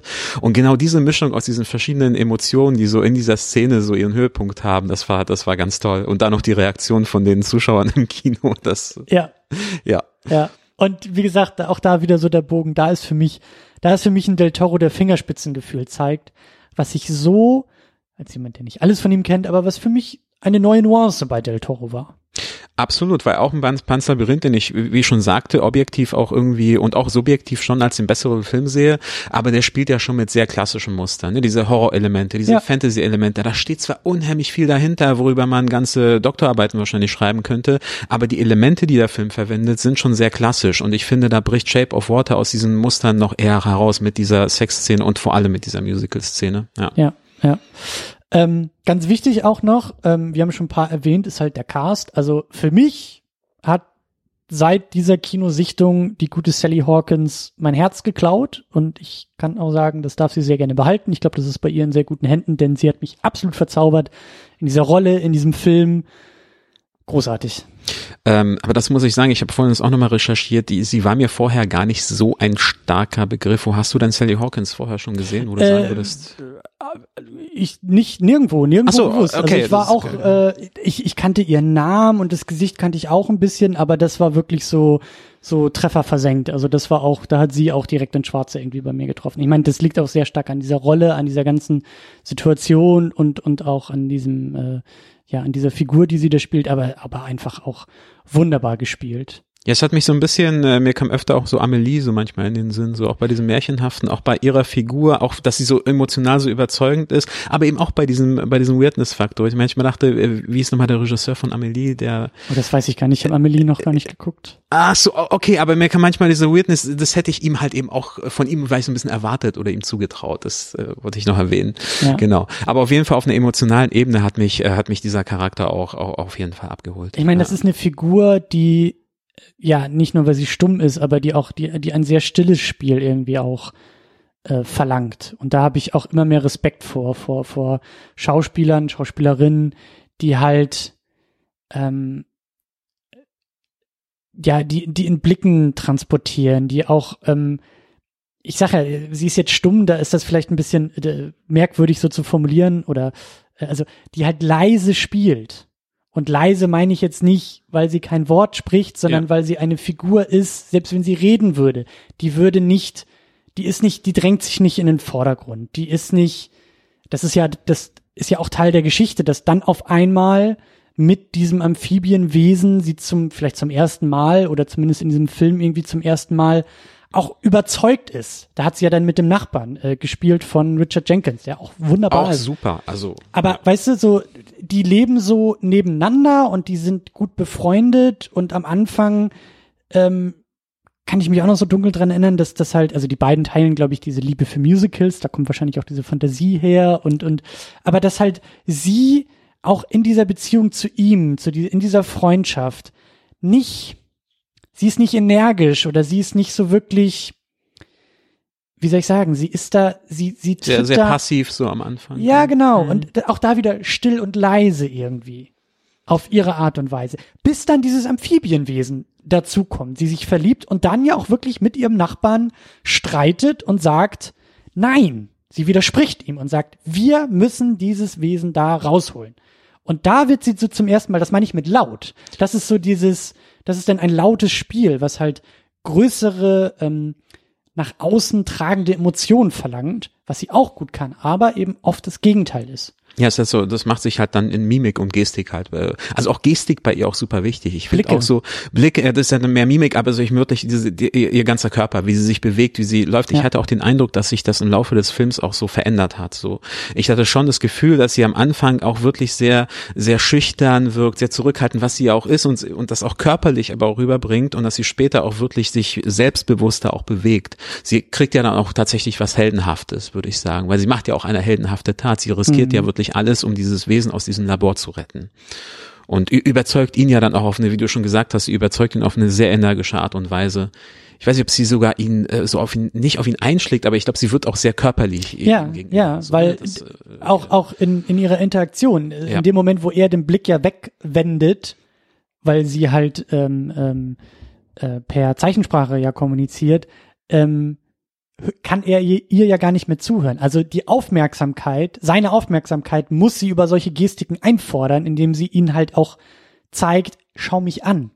Schau mich an, damit ich mit dir reden kann. Sie kann ihm ja nichts zurufen oder hinterherwerfen, sondern sie, sie muss gesehen werden. Und das ist ja eben, das macht sie körperlich. Also da, ich weiß auch nicht mehr so, also da, da, ich glaube, sie haut ihm irgendwie ein paar Mal auf die Schulter oder an die Seite, so nach dem Motto, jetzt schau mich an und hör mir zu aber auch so ein bisschen wach auf, weil das ist ja, ich finde, das ist auch so eine, da gehen wir so ein bisschen jetzt über die Handlung auch hinaus bei dem Thema, weil es geht ja darum, dass er sich als, äh, dass er sich so, so ein bisschen in seiner, äh, sich nicht traut, aus seiner Comfortzone rauszukommen, so ne. Man sieht ja auch in einer anderen Szene, dass Stimmt. er selber ja auch so eine Art sich als Außenseiter wahrnimmt. Das wird ganz klar gezeigt, denn er, äh, er ist homosexuell und da gibt's ja eine Szene in so einer Bar, wo er dann äh, so mit dem Barjungen so ein bisschen, also man weiß gar nicht, also es wird nicht wirklich explizit gesagt, dass er mit ihm anwandeln will, aber er greift in seine Hand mhm. und dann wird er dann aus mhm. dem Laden verwiesen. Und eine Minute vorher werden zwei Farbige, die in dem Laden kommen, auch verwiesen wegen ihrer Hautfarbe. Das heißt, es ist mhm. schon so ein großes Thema in dem Film, dass Menschen, die selber irgendwie äh, für sich Nachteile haben in dieser Gesellschaft, äh, dann aber trotzdem Angst haben, sich für andere einzusetzen, die noch benachteiligter sind. Und ich habe das dann schon als so eine Metapher auch in dieser Szene empfunden, so dieses, hey, wach auf, sieh dich selbst an und äh, sieh andere und tu was. So, ne? Stimmt. Werd aktiv. Und, so. und äh, seine Figur, seine Rolle ist ja auch, ähm, wenn ich mich recht erinnere, er ist ja Zeichner oder, oder, oder Künstler. Künstler er, er malt doch, glaube ich, Titelbilder oder sowas, ne? Stimmt. Und ja, ich vergessen gerade. Hat auch da, also da er steht ja auch da nicht zu sich selbst oder steht auch nicht für sich selbst ein. Das war doch so, dass er da immer versucht hat, diese Titelbilder irgendwie zu verkaufen, aber immer wieder so aus dem Deal rausgequatscht wird und dann immer noch mal hier was ändern muss und da noch mal was ändern muss oder oder Werbebilder sind das, glaube ich, die er da irgendwie malt. Ja, es ist schon so auf jeden Fall als Künstler er malt und er hat dann schon so was unterwürfiges genau. irgendwie gegenüber seinen Auftraggebern genau. und das ändert sich ja dann auch. Also äh, genau. genau und ich glaube auch da auch auch mit dieser Homosexualität vielleicht auch sich selbst gegenüber das ist auch so ein bisschen so dieses ähm, auf eine gewisse Art und Weise nicht nicht Selbstfindung, aber sich selbst ernst nehmen oder auch für sich einstehen, für sich selbst und die eigenen Bedürfnisse und die eigenen Wünsche und Sehnsüchte einstehen. Und das ist das, was Eliza im Laufe dieses Filmes lernt. Sie ist eher, ich will nicht sagen isoliert, aber sie ist auch durch diese Selbstbefriedigung, das, das, das ist ja etwas sehr auf sich selbst bezogenes. Ja. Und das lernt sie zu überwinden in dieser Beziehung und Öffnung diesem Wesen gegenüber. So, da, das hat ja, das ist ja auch Liebe und Zuneigung und genau. Nähe, genau. das alles zulassen zu können. Und dann, ich glaube, das ist auch so ihre große Wandlung, was du als Heldwerdung so ein bisschen auch, diese Helden. Also der Aspekt ist auf jeden genau, Fall. Genau, genau, ja, so dieses, ja. ich glaube, das ist auch das, wie du sagst, auch diese Körpersprache, die sich ändert. Ich glaube, Eliza ähm, nimmt sich und ihre eigenen Bedürfnisse und ihre eigenen Sehnsüchte im Laufe des Films, weil sie die zum ersten Mal ausleben kann, dann auch viel, viel ernster als vorher. Und ich glaube, ihr Nachbar ist auch so einer, der das vielleicht noch mal ein bisschen äh, noch mal wieder noch mal wieder neu lernen muss. Ja, ich, ich empfand es bei ihm, so, so eine kleine Kritik einzubringen, so, aber das nicht Kritik am Schauspieler, sondern vielleicht eher so an, diese, an diesem Drehbuch an der Stelle. Ich empfand so ein bisschen als Holzhammer-mäßig bei ihm. Dass äh, sie versucht ihn zu überzeugen und dann kommt halt die Szene, wo er in dieser Bar dann äh, wegen seiner Sexualität aus dieser Bar verwiesen wird mhm. und gleichzeitig von seinem Auftraggeber äh, dann nicht ernst genommen wird oder abgewiesen wird und dann äh, kommt so ein bisschen so rüber, äh, er entscheidet sich dann äh, dafür dem Wesen auch zu helfen, aber es kommt dann so rüber, okay, jetzt habe ich nichts mehr zu verlieren, so ja, ich bin jetzt hier äh, rausgeschmissen worden, ich wurde hier abgewiesen, so jetzt ist mir alles egal, jetzt kann ich auch dem Wesen helfen. Ich finde, das hätte man vielleicht ein bisschen subtiler äh, rüberbringen können, nur mal so als kleine Kritik, weil die Botschaft an sich funktioniert und der Schauspieler bringt das auch hervorragend rüber, aber es kann so ein bisschen kalkuliert gewirkt, weißt du, was ich meine? Auf jeden Fall, ich, ich verzeih dem Film, dem Film glaube ich ein bisschen mehr, weil's, weil ich das halt so als als ähm, also weil das für mich halt so in diesem Märchenkontext da darf das auch mal ein bisschen deutlicher und ein bisschen ein bisschen da darf man das machen. Äh, unsubtiler, machen. genau. So, das, das, da, da habe ich dann kein Problem mit, weil, wie gesagt, dann, dann gibt's halt irgendwie die ähm, äh, Tanzszene, Musical-Szene, so die ist halt auch alles andere als subtil. Nee, das stimmt, halt so habe ich mir das auch dann, ich will nicht sagen schön geredet, aber so habe ich das für mich sehr befriedigend auch erklärt. Auch zum Beispiel Michael Chans Charakter, den wir auch schon ein paar Mal genannt ja. haben, das ist ja so der klassische ja, ja. Bösewicht. Ja. Böser geht's nicht. Da, also. Der ist auch überhaupt nicht subtil. Also der, nee. da fehlt eigentlich nur noch der, der Schnurrbart, an dem er zwirbelt oder die weiße Katze auf dem Schoß. So noch, noch böser äh, geht's fast nicht mehr. Aber funktioniert halt auch. So, es, es, es aber auch da kommt so dieses Thema Zugehörigkeit und sowas auch dazu. Man sieht ja auch bei, bei, bei dem, äh, bei dem Strickland, also Michael Shans Charakter, der hat ja auch wirklich so eine Bilderbuch-Werbespot-Familie zu Hause, ne? Wo, wo da ist ja alles harmonisch, ne? Zwei kleine, äh, ich glaube sogar zwei kleine blonde Mädchen oder so. Man sieht ja auch diese Sexszene mit der, mit der Frau, kannst dich an ihn noch erinnern, wo er dann die so wirklich sehr so, äh, äh der so sehr so dieses, dieses Klischee-männliche so in sich hat, ne? Die Frau legt sich ganz passiv die, die Frau hat sich unterzuordnen. Äh, die ja. hat sich unterzuordnen, legt sich wirklich völlig passiv aufs Bett und er verrichtet dann halt einfach seinen Job, ne? Und hat und gleichzeitig in diesem Bilderbuch Werbespot-Haus aus den aus den 60er Jahren so, das sagt ja auch ne, sehr viel darüber aus. Er ist ja sozusagen angekommen. Er gehört noch mehr dazugehören kann man nicht, ne? Also beruflich und äh, und ebenso auf auf dieser Bilde ich mir das jetzt gerade nur ein, aber hat er nicht auch irgendwas so mit mit Self-Motivation Geschichten irgendwie am Hut? Ja, da war Liest er da nicht irgendwas oder hört er sich da nicht irgendwelche Platten oder Tapes oder so an? Ist da nicht irgendwie ja, das kriege ich jetzt aber auch nicht im Detail zusammen, aber auf jeden Fall, damit ihr so eine Vorstellung von dem Charakter bekommt, ist das schon auf jeden Fall auch, äh, auch wichtig. Aber gleichzeitig, und da, da wird es halt auch schon wieder spannend, ne? ich meine, er gehört so dazu, er hat's geschafft, könnte man sagen, in seiner Karriere, aber dann sieht man ja auch so Szenen, wo das so ins Bröckeln gerät, ja. so, ne? und das, äh, und wie er damit umgeht, das ist Ich halt glaube, ich glaube, also ich, wir haben ja schon, schon einiges jetzt auch hier besprochen, ich, ich ich suche gerne nach Gründen, um Filme nochmal zu gucken. Also das ist oft so, am Ende eines ja, Podcasts gehe ich raus und so. sage, ah, jetzt weiß ich, was ich noch viel mehr beachten muss bei der nächsten Sichtung dieses Filmes. Und also ich glaube, da ist, ich glaube, da ist echt eine Menge zu holen, so was Männlichkeitskonzepte angeht, was aber irgendwie vielleicht auch so auch gesellschaftliche Konzepte. Also Del Toro, der ja schon immer irgendwie auch ein Fable für Außenstehendes hatte.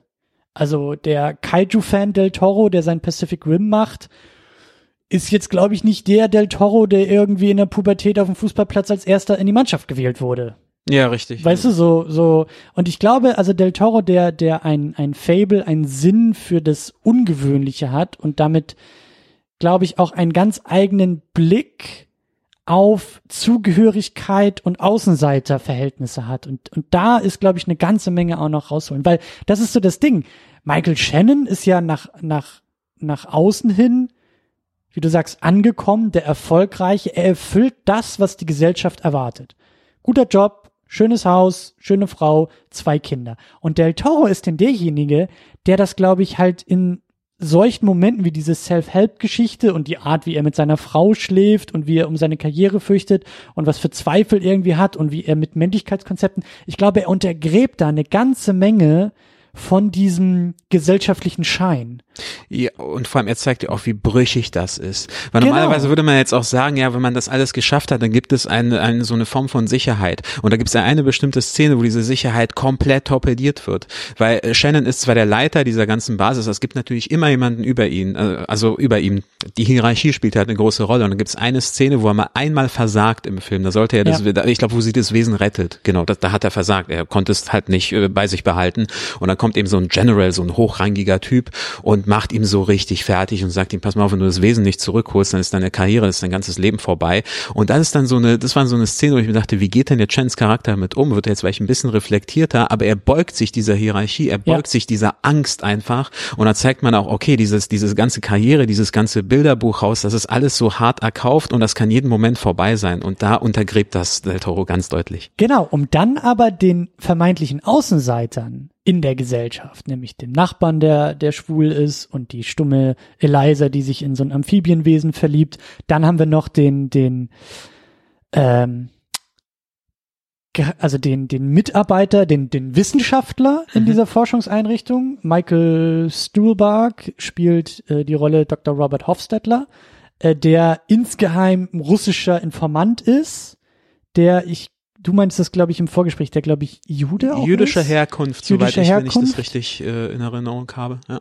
So oder so, als Wissenschaftler, ne, der halt eben nicht der männliche Michael Shannon hier mit meinem Prügelstock bin ich unterwegs und, äh, ne, sondern als Wissenschaftler, als, als Mann der Vernunft, dann ja auch dazu kommt, äh, den beiden Ladies halt bei der Flucht für das Amphibienwesen auch noch zu helfen. Also der ah. ja auch die, die Schönheit, das Besondere in diesem Wesen sieht. Aber selber halt eben auch eine Art Außenseiter ist. Ne? In, in mehrere, das meine ich halt. Genau. Das meine ich halt, dass die, dass die Außenseiter, dass die, ähm, wie soll ich sagen, die haben auch ihre Päckchen zu tragen, aber dass die schlussendlich auch, auch moralisch ähm, viel positiver konnotiert sind.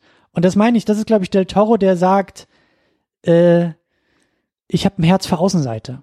Man sieht ja auch an Zelda, an ihrer Arbeitskollegin ja auch, ne, die ja, die ja, die ja schwarz ist. Ja. Und wo, wo das ja auch ganz klar thematisiert wird. Da gibt's ja auch diese Verhörszene mit Michael Shannon, wo er auch ganz klar rassistische Äußerungen macht, ne, wo er sagt, ja. irgendwie, man würde, er vergleicht es dann mit dem Wesen, sagt er, das, es stellt sich natürlich die Frage, ist dieses Wesen menschlich, was macht ein Menschen aus und so weiter.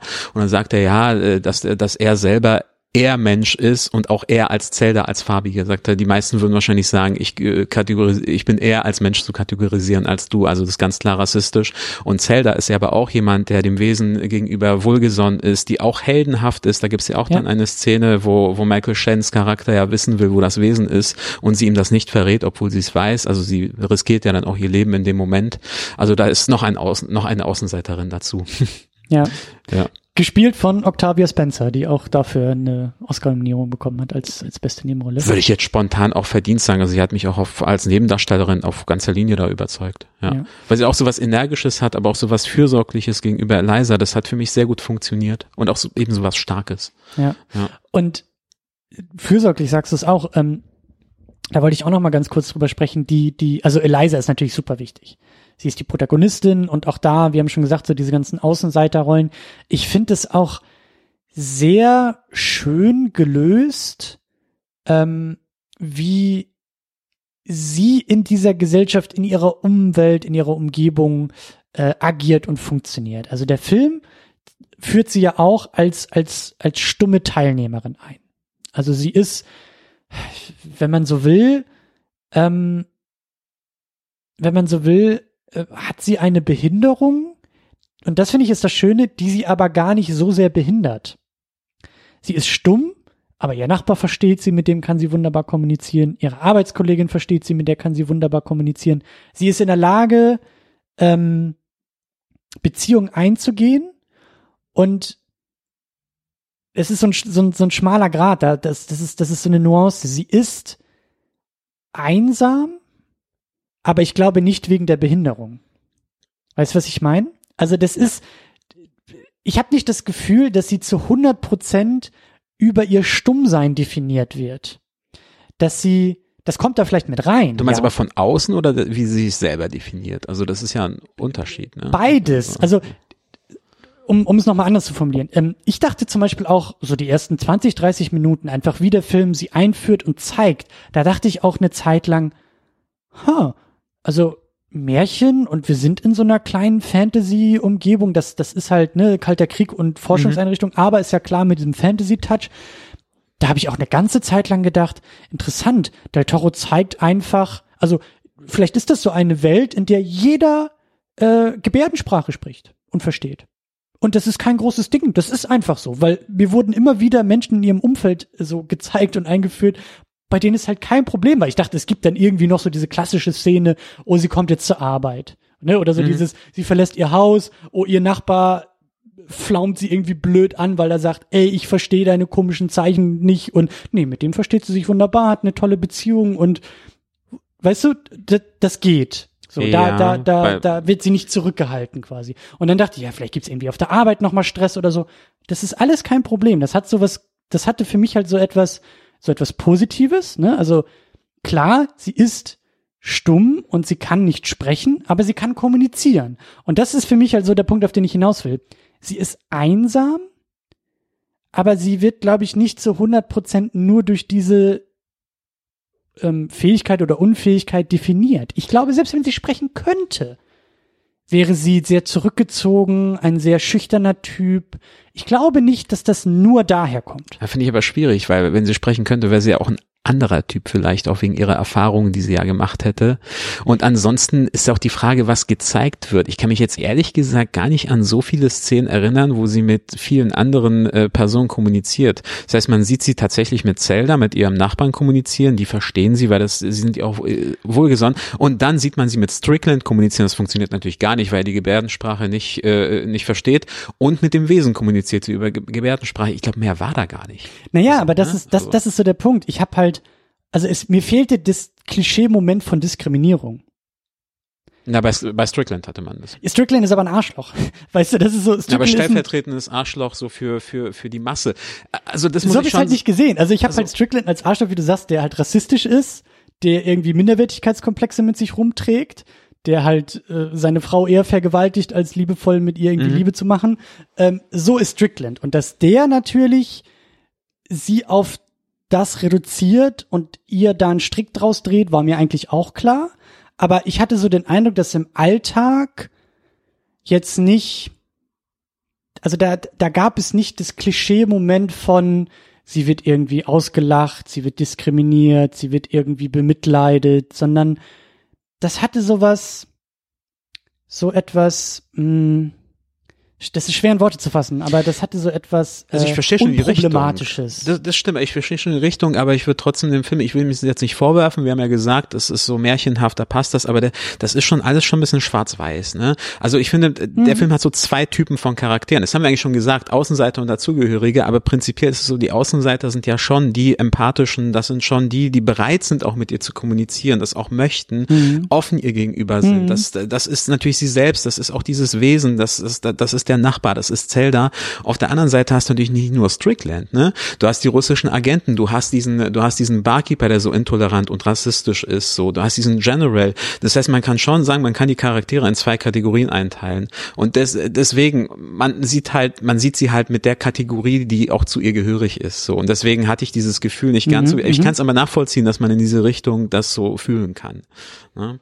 Mhm. Okay, aber du, du äh, ziehst den Bogen dann wieder auf diese Außenseiter, ja, äh, ja, Außenseiter dazugehörige oder oder ja, und ja. Du gehst okay, wirklich bei, auf sie als Charakter ein, dass äh, dass sie nicht so diese dieses diese Klischee äh, Person ist mit einer Behinderung, man denkt, oh Gottchen, die tut mir jetzt aber leid, wenn ich die erstmal sehe. Darum geht's dir, glaube ich, ein bisschen, ne? Genau. So, und ja. dass dann eben auch diese Beziehung zu dem Wesen, das kommt auch noch hinzu. Das ist viel mehr auf Augenhöhe irgendwie. Mhm also ein, ein, ein anderer Regisseur hätte das viel, viel platter auch inszenieren können. Weißt du, so, stell dir vor, dieses klassische, diese klassischen Bilder von, ständig kriegt sie im Alltag irgendwie, sie wird nicht gesehen, sie wird nicht ernst genommen, sie wird diskriminiert, sie wird bemitleidet, sie wird angespuckt, all diese, weißt du so, alle sind böse, alle sind doof, alles ist scheiße. Und dann kommt dieses Wesen und dieses Wesen ist das erste Wesen überhaupt, was sich für sie interessiert.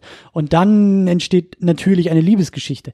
So ist es ja eben nicht. Nee. Es ist schon so, dass sie Beziehungen hat, Freundschaften hat und dann kommt dieses Wesen hinzu, was sich irgendwie dann auch in dieser Liebesgeschichte, das macht es für mich auch ein bisschen reichhaltiger, weil es eben vorher, sie führt kein plattes, klischeehaftes Leben, in dieses Leben dann so eine Liebesgeschichte reingeworfen wird, sondern, und das meine ich so ein bisschen, sie, sie, sie ist schon, sie ist zwar einsam, aber ich finde es sehr, sehr ähm, nuanciert und sensibel auch dargestellt, wie sich diese Einsamkeit ähm, auslebt. Das ist so, das ist, weißt du, das ist so einsam im Stillen, das ist nicht so klischee einsam. Das ist irgendwie, ich, ich fand es viel, viel nachvollziehbarer. Ich konnte mich damit viel mehr identifizieren, weil diese Form von, von Gefühl, ähm, von gefühlter Einsamkeit, dieses Gefühl von Einsamkeit, kann ich viel eher nachvollziehen als so, so, so ein krasses Klischee, weißt du, so. Ja, ich bin ein bisschen zwiegespalten, okay. muss ich sagen, weil ich einer, einerseits, einerseits sehe ich, verstehe ich, dass man es so empfinden kann. Auf der anderen Seite diese Szenen, wo sie in der Badewanne liegt und sich selbst befriedigt und irgendwie, da hatte ich schon, äh, das, äh, da hatte ich schon das Gefühl von, von Mitgefühl in dem Moment, wo ich dachte, okay, die will offensichtlich auch sexuellen Kontakt haben, ist eine erwachsene Frau, sie sehnt sich irgendwie danach und es funktioniert nicht, was sicherlich nicht nur, aber vielleicht auch mit ihrem Defizit zu tun hat, so. Ja. Aber gen genau das ist es, nicht nur, aber auch. So habe ich mhm. Das halt auch gesehen. Und, und dass es nicht darauf Film, reduziert wird. Genau, in anderen okay. Filmen, mhm. äh, oder man hätte es auch irgendwie viel, viel platter nur darauf reduzieren Okay, sie hat keinen Sex, weil sie stumm ist. Und genau. Okay, das wäre natürlich dann. Genau, aber sie platt, hat keinen ja. Sex, weil sie halt eben auch so introvertiert ist und weil sie auch ähm, ja, so, so, so ähm, Barrieren vielleicht auch irgendwie aufbaut und sich schon so zurückgezogen hat und vielleicht auch irgendwie, weißt du, so. Man muss ja auch sagen, bei dieser Sexszene, dass sie ja auch wirklich sehr offensiv ist. Ne? Das, das passt ja auch zu dem, was du sagst. So, sie ist jetzt nicht, sie sitzt jetzt nicht schüchtern in der Badewanne und das Wesen kommt da, sie ist schon die Initiatorin in dieser Szene und sie nimmt das ganze Ruder auch so in die Hand und das passt natürlich zu dem, was du sagst, dass sie im Kern eigentlich ein selbstbewusster Mensch ist, der auch seinen eigenen Wert schätzt und kennt und eben nicht so diese bemitleidenswerte Person, die in Ganz der Ecke genau. kauert. So. Ganz ja, genau, okay. ganz genau. Aber da muss sie halt so ein bisschen hinkommen und das ist halt, das ist halt nicht von 0 auf 100, sondern sie ist da vielleicht schon zu 70 Prozent, 80 Prozent und braucht noch so diesen letzten Schubs, der dann im Laufe dieses Filmes dieses Wesen für sie irgendwie ausmacht. So. Und das finde ich ist halt sehr, sehr schön gemacht und, und viel nuancierter, als das irgendwie äh, sein müsste oder, oder, oder vielleicht bei anderen Regisseuren in anderen Kontexten, auch in anderen Jahrzehnten der Filmgeschichte irgendwie umgesetzt worden wäre, so. Ähm, Behinderungen sind ja auch äh, lange Zeit eher mit dem Holzhammer irgendwie beackert worden und und äh, wenn überhaupt irgendwie filmisch dargestellt worden. Ich glaube schon, dass da auch so eine gewisse ja. so eine gewisse ja so, ähm, so ein Fingerspitzengefühl irgendwie auch dabei ist. Also jetzt aus der Diskussion heraus äh, finde ich das sehr nachvollziehbar. Mit der ja. mit der sehr großen Fußnote natürlich. Äh, wir beide sind nicht stumm, wir können es nicht nachvollziehen. Äh, wäre natürlich auch sehr spannend dazu. Du hast, glaube ich, im, im Vorgespräch auch gesagt, dass du da äh, äh, von einem Artikel gehört hast, den noch nicht gelesen hast, aber wo, glaube ich, eine Autistin so ein bisschen was darüber geschrieben hat. Ja, also das, ich kann ja jetzt nicht, äh, kann und will auch nicht zu sehr da ins Detail gehen, wenn man sich da ganz schön auf dünnes Eis bewegen kann, wenn man eben nicht in der äh, Haut steckt. Und ich habe den Artikel leider nicht gelesen, nur so überflogen. Und der hatte so ein bisschen den Ton, ähm, äh, dass, dass sie sich von dem Film nicht abgeholt hat, sondern eher eine Diskriminierung bestätigt, bestätigt gefühlt hat, weil sie diese Figur als sehr klischeemäßig empfunden hat. Und Genau, wo wir jetzt sagen würden, okay, der Film räumt eigentlich genau mit diesen Sachen auf. Aber ich wollte einfach nur erwähnen, die Perspektive kann auch eine andere sein. Ne? Eben von der Person, die selber vielleicht auch genau, Diskriminierung ist, erfahren hat. Genau, das ist der Punkt, auf den ich hinaus wollte. Ja. So ähm, ähm, diese diese Erfahrung haben wir halt nicht oder teilen wir halt nicht und deswegen. Ähm, aber ich kann mir vorstellen, dass da auch in den nächsten Wochen noch mehr ähm, zu auch diskutiert wird so, und auch ja. aus diesen Positionen ähm, aus, aus eigenen Erfahrungswelten heraus auch. Der Raum ist ja da. Äh, äh, also ein Thema, das haben wir auch schon angesprochen, ist, ist für mich wirklich Macht. Also Macht ist für mich hier so, so, so, so ganz mhm. wichtiges äh, Thema, dass diese Außenseiter dann wirklich auch über so Macht, äh, also sie haben so Macht, die sie erstmal so entdecken müssen oder die, die, die ihnen erstmal freigegeben werden muss. Ja, so zum Beispiel, damit meine ich jetzt, als sie dieses Wesen befreien, ja, sie, sie, sie schaffen das auch und sie bringen die nötige Energie auf oder das Wesen selbst, das haben wir noch gar nicht erwähnt, das hat ja so unglaublich unglaubliche Heilungskräfte.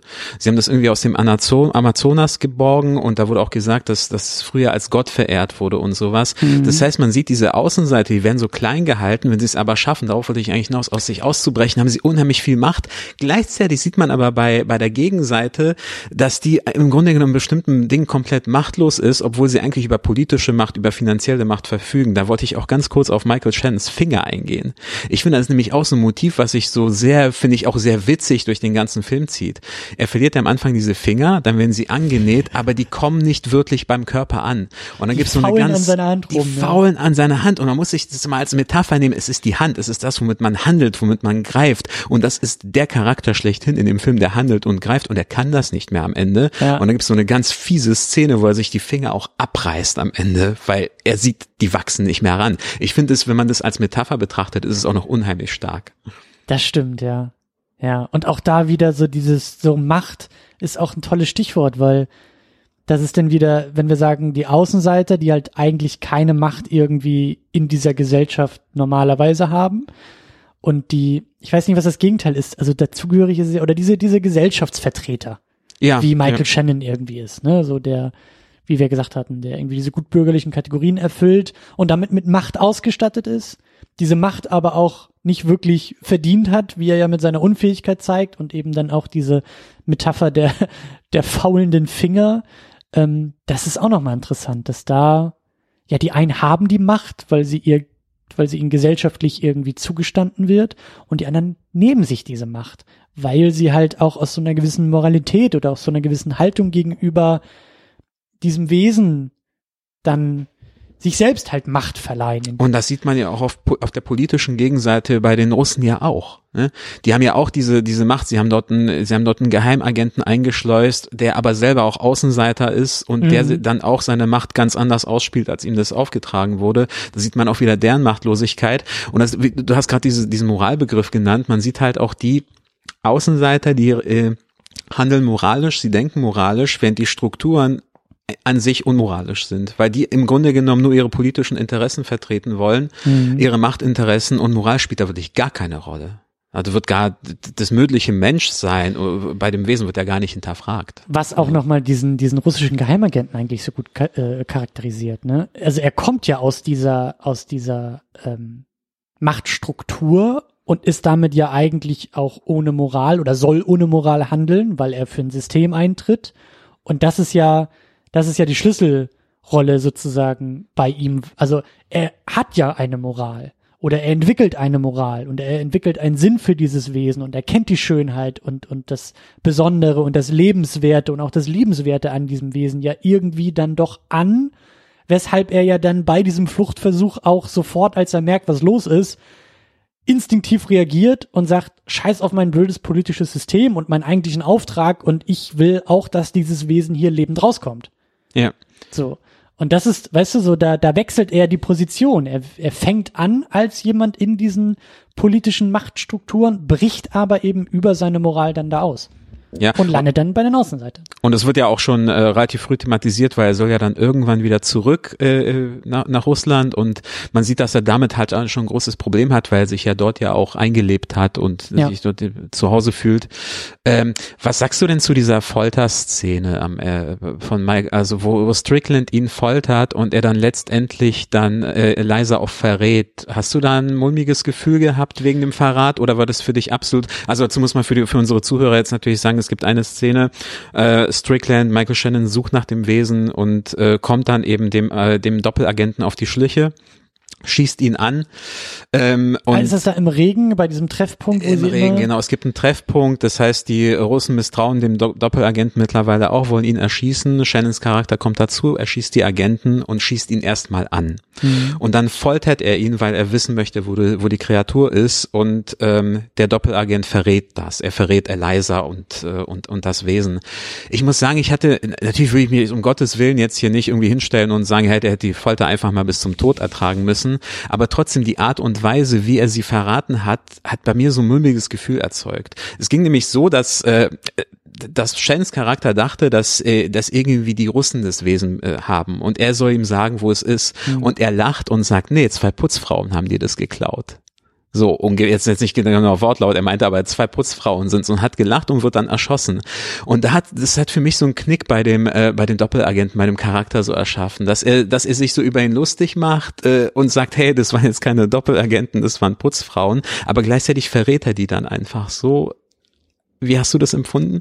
Äh, ich habe die Szene gar nicht mehr so auf dem Schirm gehabt, deswegen ähm, ist mir die gar nicht so hängen geblieben oder gar nicht so sauer aufgestoßen. Aber weißt du, worauf ich hinaus will? Äh, wie gesagt, ich hätte jetzt nicht erwartet, aber der hat für mich wie so ein starker Charakter gewirkt. Er ist jetzt, weiß sowieso, er stirbt gleich. Er ist ja auch angeschossen mm, und mhm. wird gefoltert. Mm. Er weiß, er hat nur noch ein paar Sekunden zu leben. Ich hatte es doch ein bisschen überrascht, dass er die so auch noch mit so einem äh, mit, so einem Zynismus auf den Lippen dann so verraten hat. Das war ein bisschen. Äh, ich wusste nicht, wie ich das wirklich empfinden soll. Ob ich das mhm. jetzt gut finden soll oder ob, ob ich das eher kritisch äh, betrachten soll.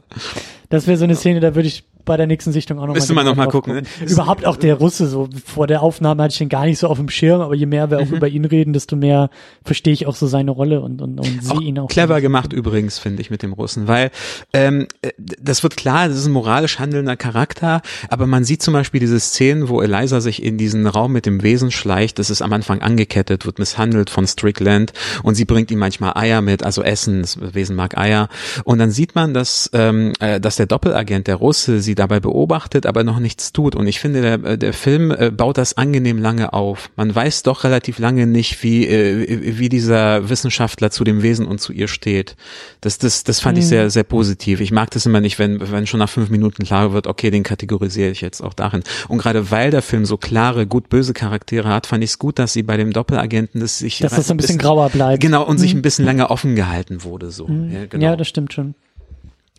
Äh, eine Sache, über die wir auch noch ähm, sprechen wollen, die wir schon angesprochen haben, aber nochmal in dieser Formulierung, glaube ich, ähm, ähm, äh, auch diskutieren sollten, ist die Formulierung das andere.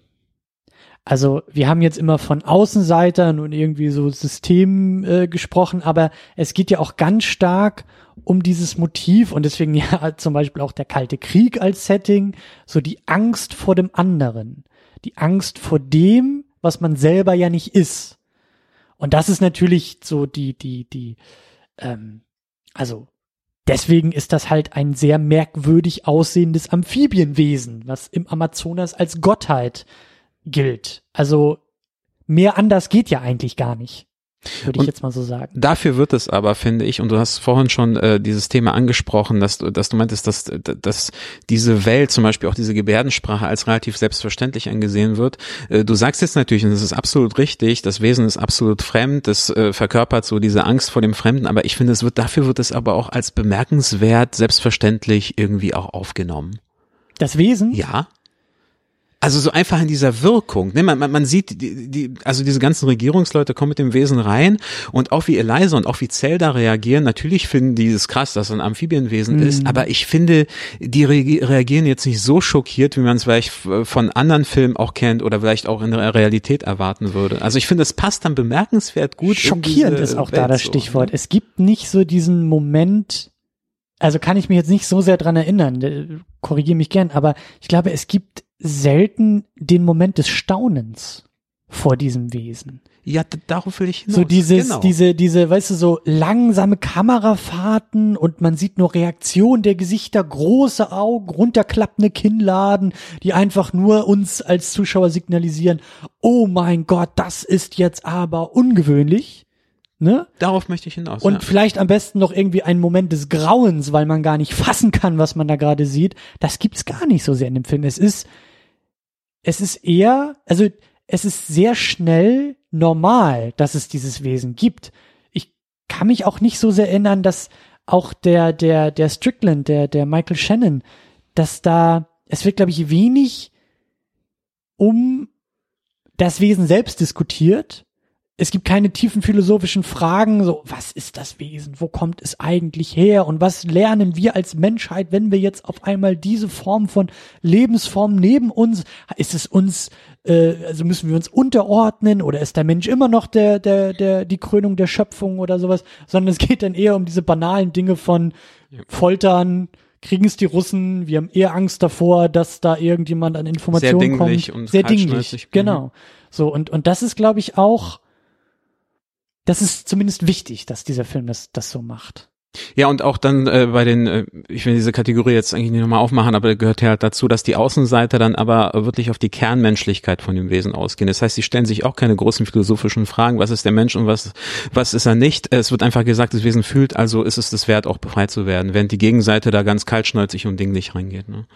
Ist, mhm. Aber also das ist genau, du hast genau genau das ausgesprochen, was ich vorhin auch meinte, nämlich dieses diese diese schnelle Selbstverständlichkeit. Das hätte jetzt auch ein mhm. Alligator sein können und die hätten wahrscheinlich auch nicht mehr oder weniger schockiert äh, reagiert. Ich hatte das Gefühl, als ob dieses Wesen zu dieser Welt schon irgendwie dazugehört und es natürlich schon krass ist, dass da ein Wesen aus dem Amazonas, was äh, humanoide Züge hat, gefischt wird. Aber dafür finde ich die Reaktion nicht so extrem, wie man es vielleicht erwarten könnte.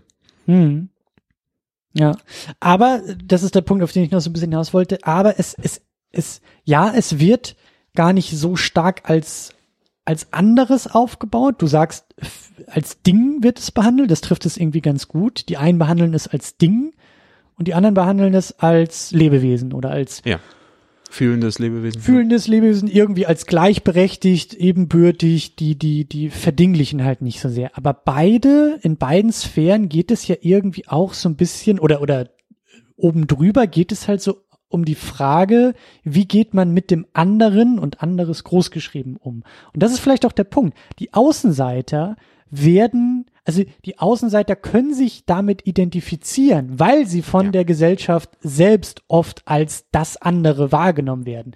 Der Nachbar, der ähm, als Homosexueller diskriminiert wird von diesem Barkeeper. Die Zelda, die halt auch Rassismus irgendwie erfährt.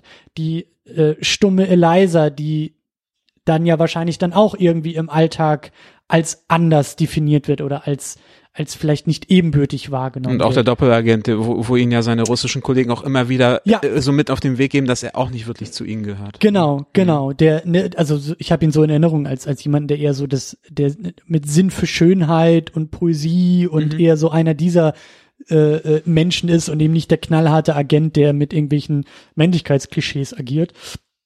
Und das ist, glaube ich, auch da der Schlüssel, dass halt, also da, da wird es wieder etwas Gemeinsames. Durch diese gemeinsame Erfahrung des Andersseins sind diese Außenseiter äh, sehen sich selbst in dem anderen, sehen sich selbst in diesem Amphibienwesen viel eher als der knallharte äh, Strickland.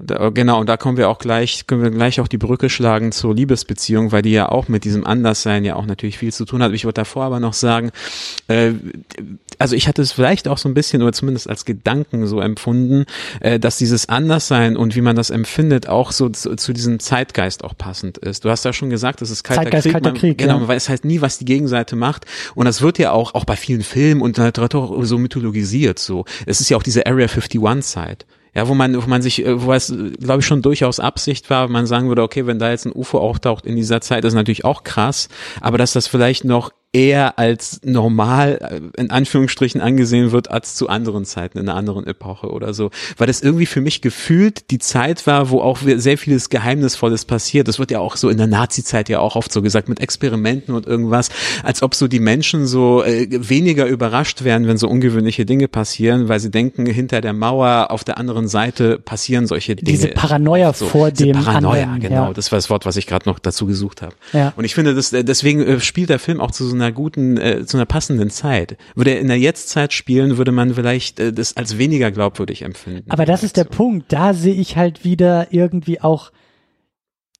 das macht, also du hast schon recht. Ne? Wir brauchen da den Rückgriff auf auf eine Zeit, die historisch schon aufgearbeitet ist, die uns schon, ähm, die wir eher verarbeitet haben aber ich sehe da halt diese ganz krasse Brücke zur Gegenwart, denn ich glaube schon, dass diese Angst, diese Paranoia vor dem anderen vielleicht wieder mehr geworden ist. Und da, da, das, das macht diesen Film, also das lässt diesen Film für mich eben auch so sehr in die Gegenwart wirken und sprechen. Dass halt, naja, gewisse Dinge und auch so, so Machtverhältnisse und auch so dieses Außenseiter und wer gibt eigentlich den Ton an und wer ist eigentlich mit Macht ausgestattet und wer benutzt die Macht vielleicht eher, um andere vermeintliche Außenseiterrollen kleiner zu halten und wo werden irgendwie auch Ängste geschürt gegenüber Menschen mit anderen Hautfarben zum Beispiel. Also da habe ich den Eindruck, dass der Film da sehr stark irgendwie auch in die Gegenwart spricht. Also dass so diese Lektion des Filmes, dieses, dieses, ja, ähm, das ist ja ein großes Plädoyer für Toleranz und für ja, Offenheit stimmt. und für für Nähe, für menschliche Nähe und für menschlichen Zusammenhalt und, und, ne, also das sind ja jetzt nicht unbedingt alles neue Erkenntnisse, aber ähm, wie sagt man, alter Wein in neuen Schläuchen oder irgendwie sowas? Ja, aber halt in dem Fall nicht negativ, sondern positiv, weil genau. sonst nimmt man diese Metapher ja mal als negativ, aber in dem Fall. Genau, ja, weil wir, glaube ich, gerade jetzt wieder mal mehr auch an diese Lektion erinnert werden müssen, weil ich schon auch glaube, dass sich einfach in der Gegenwart auch politisch und auch gesellschaftlich wieder äh, es, es, es wird alles ein bisschen rauer.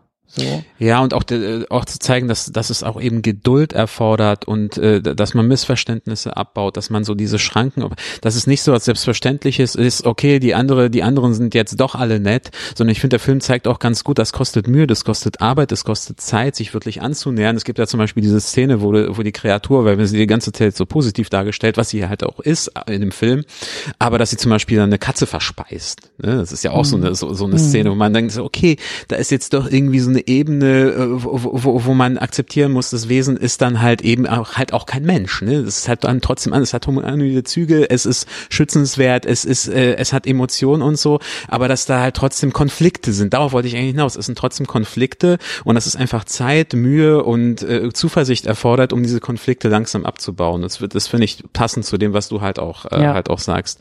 Und da finde ich, da würde ich es dem Film auch zugute halten, dass er eben nicht zu plump mit diesem Thema umgeht. Dass er jetzt nicht einfach sagt, Wesen, auch menschlich, auch nett, wir haben uns alle lieb, das ist super. Nee, es zeigt, das Wesen ist auch eben auch trotzdem anders. Was natürlich nicht heißt, dass es so behandelt werden darf. Es heißt aber, dass Toleranz nicht einfach so vom Baum fällt, sondern dass man sich die erarbeiten muss. So, das wollte ich dazu sagen, ja. Und äh, auch da unbedingt, äh, oder nicht unbedingt äh, die, die neueste Lektion, aber dass halt ähm, diese Toleranz auch über Kommunikation entsteht dass halt dieser Austausch wichtig ist. Eliza ist diejenige, die zumindest für uns, die in diesen Film reingucken, die einzige ist, die tatsächlich mit dem Wesen kommuniziert. Sie ist diejenige, die sich da an den, an, ans Beckenrand setzt mit ihrem gekochten Ei und versucht zu kommunizieren. Was, wen haben wir denn sonst? Wir haben den Strickland, der prügelt auf dieses Wesen ein, der holt seinen Elektroschocker, der erkennt nur Gewalt und Grausamkeit und ist ja klar, dass man damit keine Brücken baut. Ja. Ne? Und auch, wie du gesagt hast, dieses Wesen, das ja auch ähm, zurückschlagen kann und zurückschlägt, ihm da diese Finger abreißt. Also wenn es provoziert wird, eben nicht irgendwie mit äh, Küsschen und Blümchen reagiert, sondern sich auch verteidigen will. Ähm, dann haben wir den, den, den Wissenschaftler, der ja. gerne kommunizieren würde, aber nicht kommunizieren darf.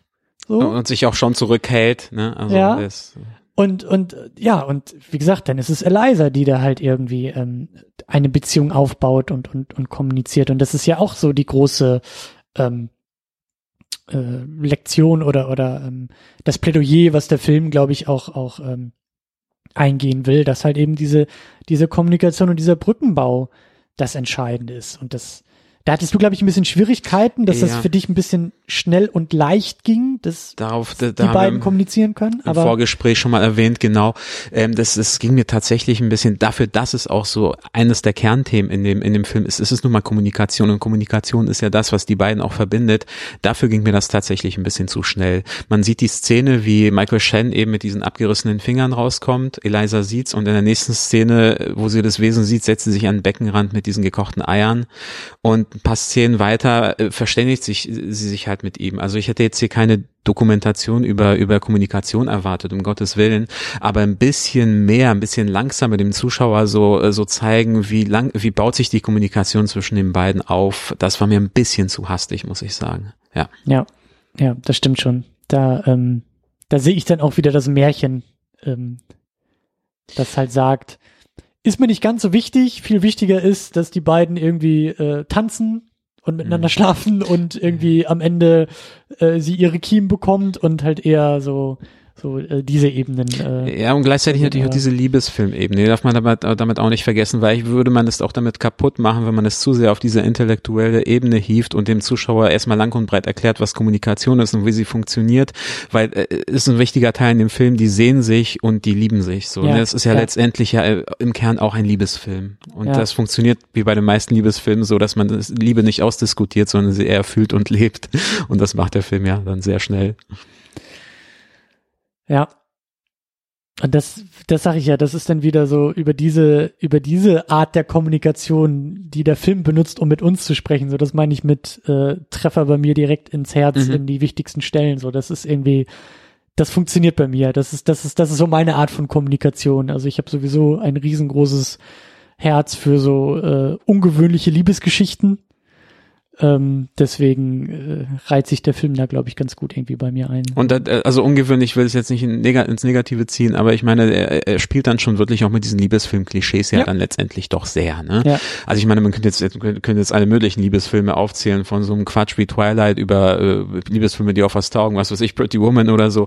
Aber einfach, dass diese beiden äh, entgegengesetzten Protagonisten kommen aus unterschiedlichen Welten, aber finden über eine oder mehrere Gemeinsamkeiten dann zueinander und das macht Shape of Water halt eben genauso wie, wie sehr viele andere Liebesfilme halt auch. Aber halt eben in dieser sehr äh, weirden und merkwürdigen Verpackung, dass da halt ein Amphibienwesen mit ihr am Frühstückstisch sitzt und äh, die gekochten Eier isst und eben nicht der gut aussehende Richard Gere oder also genau ne, so. also a erstmals ist es ist dadurch äh, interessanter auf jeden Fall und b äh, sowas steht und fällt auch immer mit den Schauspielern und den ja. Charakteren und ja. das funktioniert eben auch und dann funktioniert für mich auch ein Liebesfilm wenn ich die mag und ich mich für die freuen kann, dann funktioniert's für mich. Ansonsten kann ich kein Liebesfilm gucken. Ja. ja. ja. Vielleicht sollten wir noch äh, noch ein bisschen auf das Wesen auch, auch direkt eingehen. So, also einfach jetzt jetzt weniger ein bisschen vom Charakter weg, sondern mehr so auf dieses optische und überhaupt, da waren wir noch gar nicht, wie äh, die, die, diese ganze Inszenierung drumherum. Ja, das stimmt. Weil das ist auch etwas, was mich äh, sofort sehr schnell auch abgeholt hat. Du hast mich am Anfang gefragt, was ich von dem Film erwartet habe, und das ist sowas, was man durchaus auch in den Trailern schon gesehen hat. Diese ganze Machart, da habe ich mich tatsächlich auch sehr drauf gefreut im Kino. Ja, und das ist äh, Production Design. Also der Film spielt in den 60ern, sieht aus wie die 60er, Kostüme, Sets, Autos, sie wohnt da. Ja. Fängt der Film nicht auch irgendwie mit so einer Kamerafahrt, ich glaube irgendwie aus ihrem Zimmer und dann geht's irgendwie ja, weil sie über einem Kino wohnt. Mhm. Auch wieder so, da, da, da war ich sofort, da war ich sofort drin und dabei, ja, als jemand, der mir irgendwie im ersten, in der ersten Kamerafahrt schon irgendwie im Kino ankommt und auch die Magie des Kinos zeigt und das Wesen flüchtet ja, glaube ich, auch aus, aus ihrer Wohnung und ja. bleibt im Kinosaal stehen, weil er die, die, die bunten Bilder und die, die, die, ähm, die beleuchtete Leinwand so, so fasziniert anschaut. So, das, das ist so eine Sache, da bin ich als großer Filmfan natürlich sofort angesprochen, ja. Also die Liebe zum Film und zum Kino transportiert der Film halt eben auch in solchen. Ja, muss es ganz klar sagen. Ich meine, das Wesen rennt in die Welt raus, frisst die Katze, verlässt die Wohnung und das, was er von dieser fremden Welt sieht, ist Kino. Man hätte ja auch irgendwas anderes zeigen können, aber es ist natürlich Absicht. Das, ja, oder äh, halt auch die, die Eliza, die mit ihrem Nachbarn im, im Fernsehen halt Musicals guckt und die beiden tanzen doch dann so auf der Couch so ein bisschen äh, nach, ja, also stimmt. so ein paar Tanzmoves und so. Also diese, also Kino als Kommunikationsmittel, als als Austausch, als zwischenmenschlicher Austausch. So, das ist natürlich, mhm. also da hat sich Del Toro natürlich auch wieder bei mir äh, seine Lorbeeren so ein bisschen abgeholt. Das ist, das, äh, ja, und auch, auch grundsätzlich auch beim Humor, finde ich. Also ich meine, der Film ist nat natürlich keine Komödie, aber ich finde, wenn er Humor einsetzt, dann ist es sehr nuanciert und es hat bei mir eigentlich jederzeit wirklich funktioniert. Bei, je, bei, bei jedem Spruch, da, da, da fällt mir auch, auch irgendwie sowas ein, weil ja die ganze Zeit gefragt wird, ob das Wesen Gott ist. Ne, weil es ja als Gott verehrt wurde und es hat diese Heilungskräfte, ne? es legt die Hand auf und, und heilt und dann kommt auch irgendwann so eine Szene, wo er dann irgendwie sagt, ja, es ist ein Gott, aber es, es hat doch die Katze verspeist.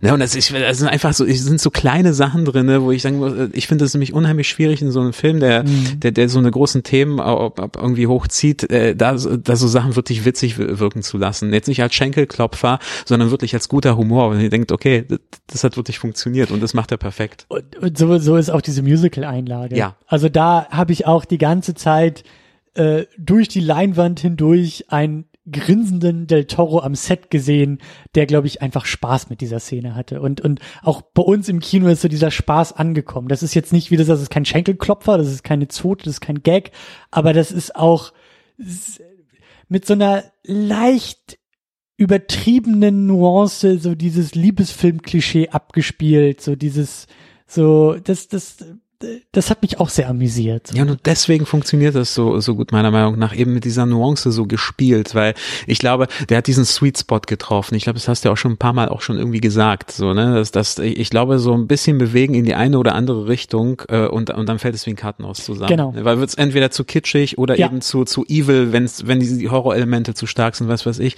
Und ich finde, er hat diesen, diesen, diesen Sweet Spot zwischen diesen Elementen hier sehr gut erwischt.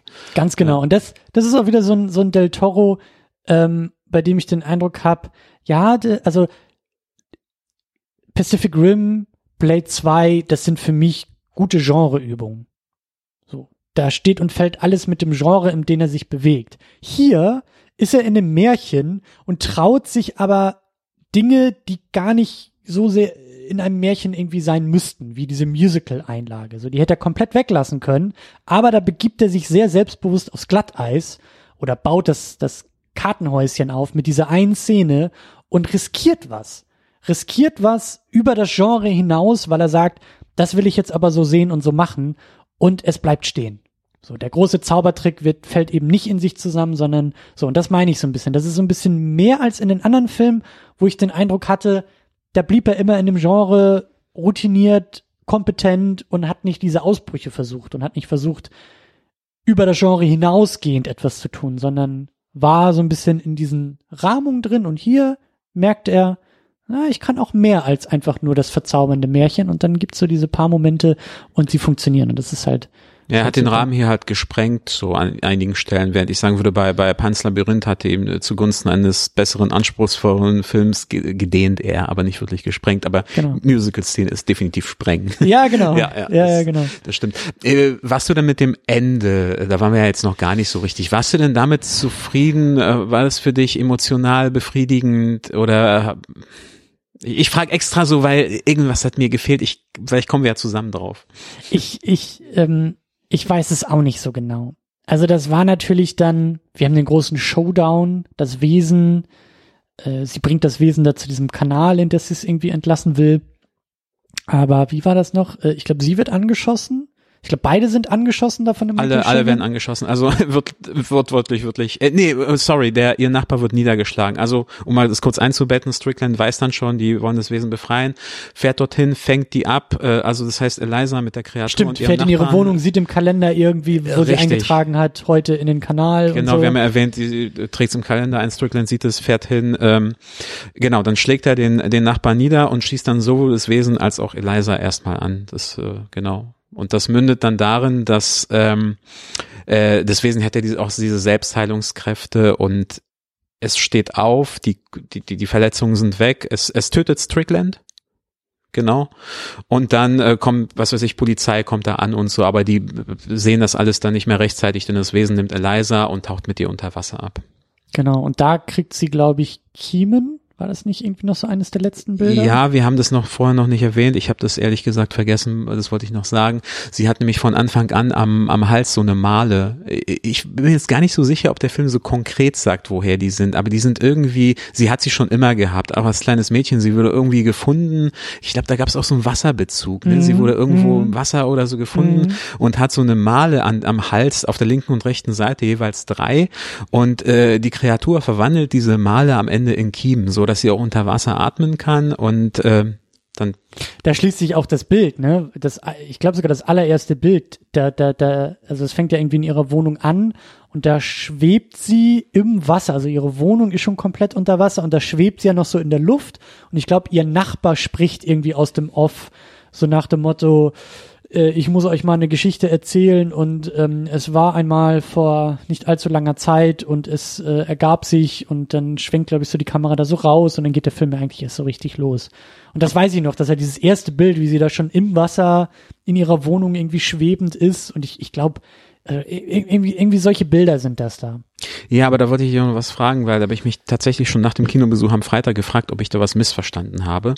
Denn dieser Monolog am Anfang, der ist, glaube ich, schon von dem Nachbarn, aber der hatte irgendwie so was, so einen negativen Touch an einer Stelle gehabt. Mhm. Also vielleicht habe ich es auch wirklich falsch verstanden, als ob er so gesagt hätte, da kam ein Wesen und hat irgendwie alles zerstört oder alles kaputt gemacht. Aber es kann auch sein, dass sie es wirklich rein akustisch vielleicht einfach falsch verstanden haben. Ich, ich habe den nicht mehr so im Wortlaut auf dem Schirm. Das, okay, aber das, äh, du, du bist nicht drüber gestolpert, nee, emotional. Nee. Kann es einfach sein, es wäre jetzt nichts Falsches hier sagen.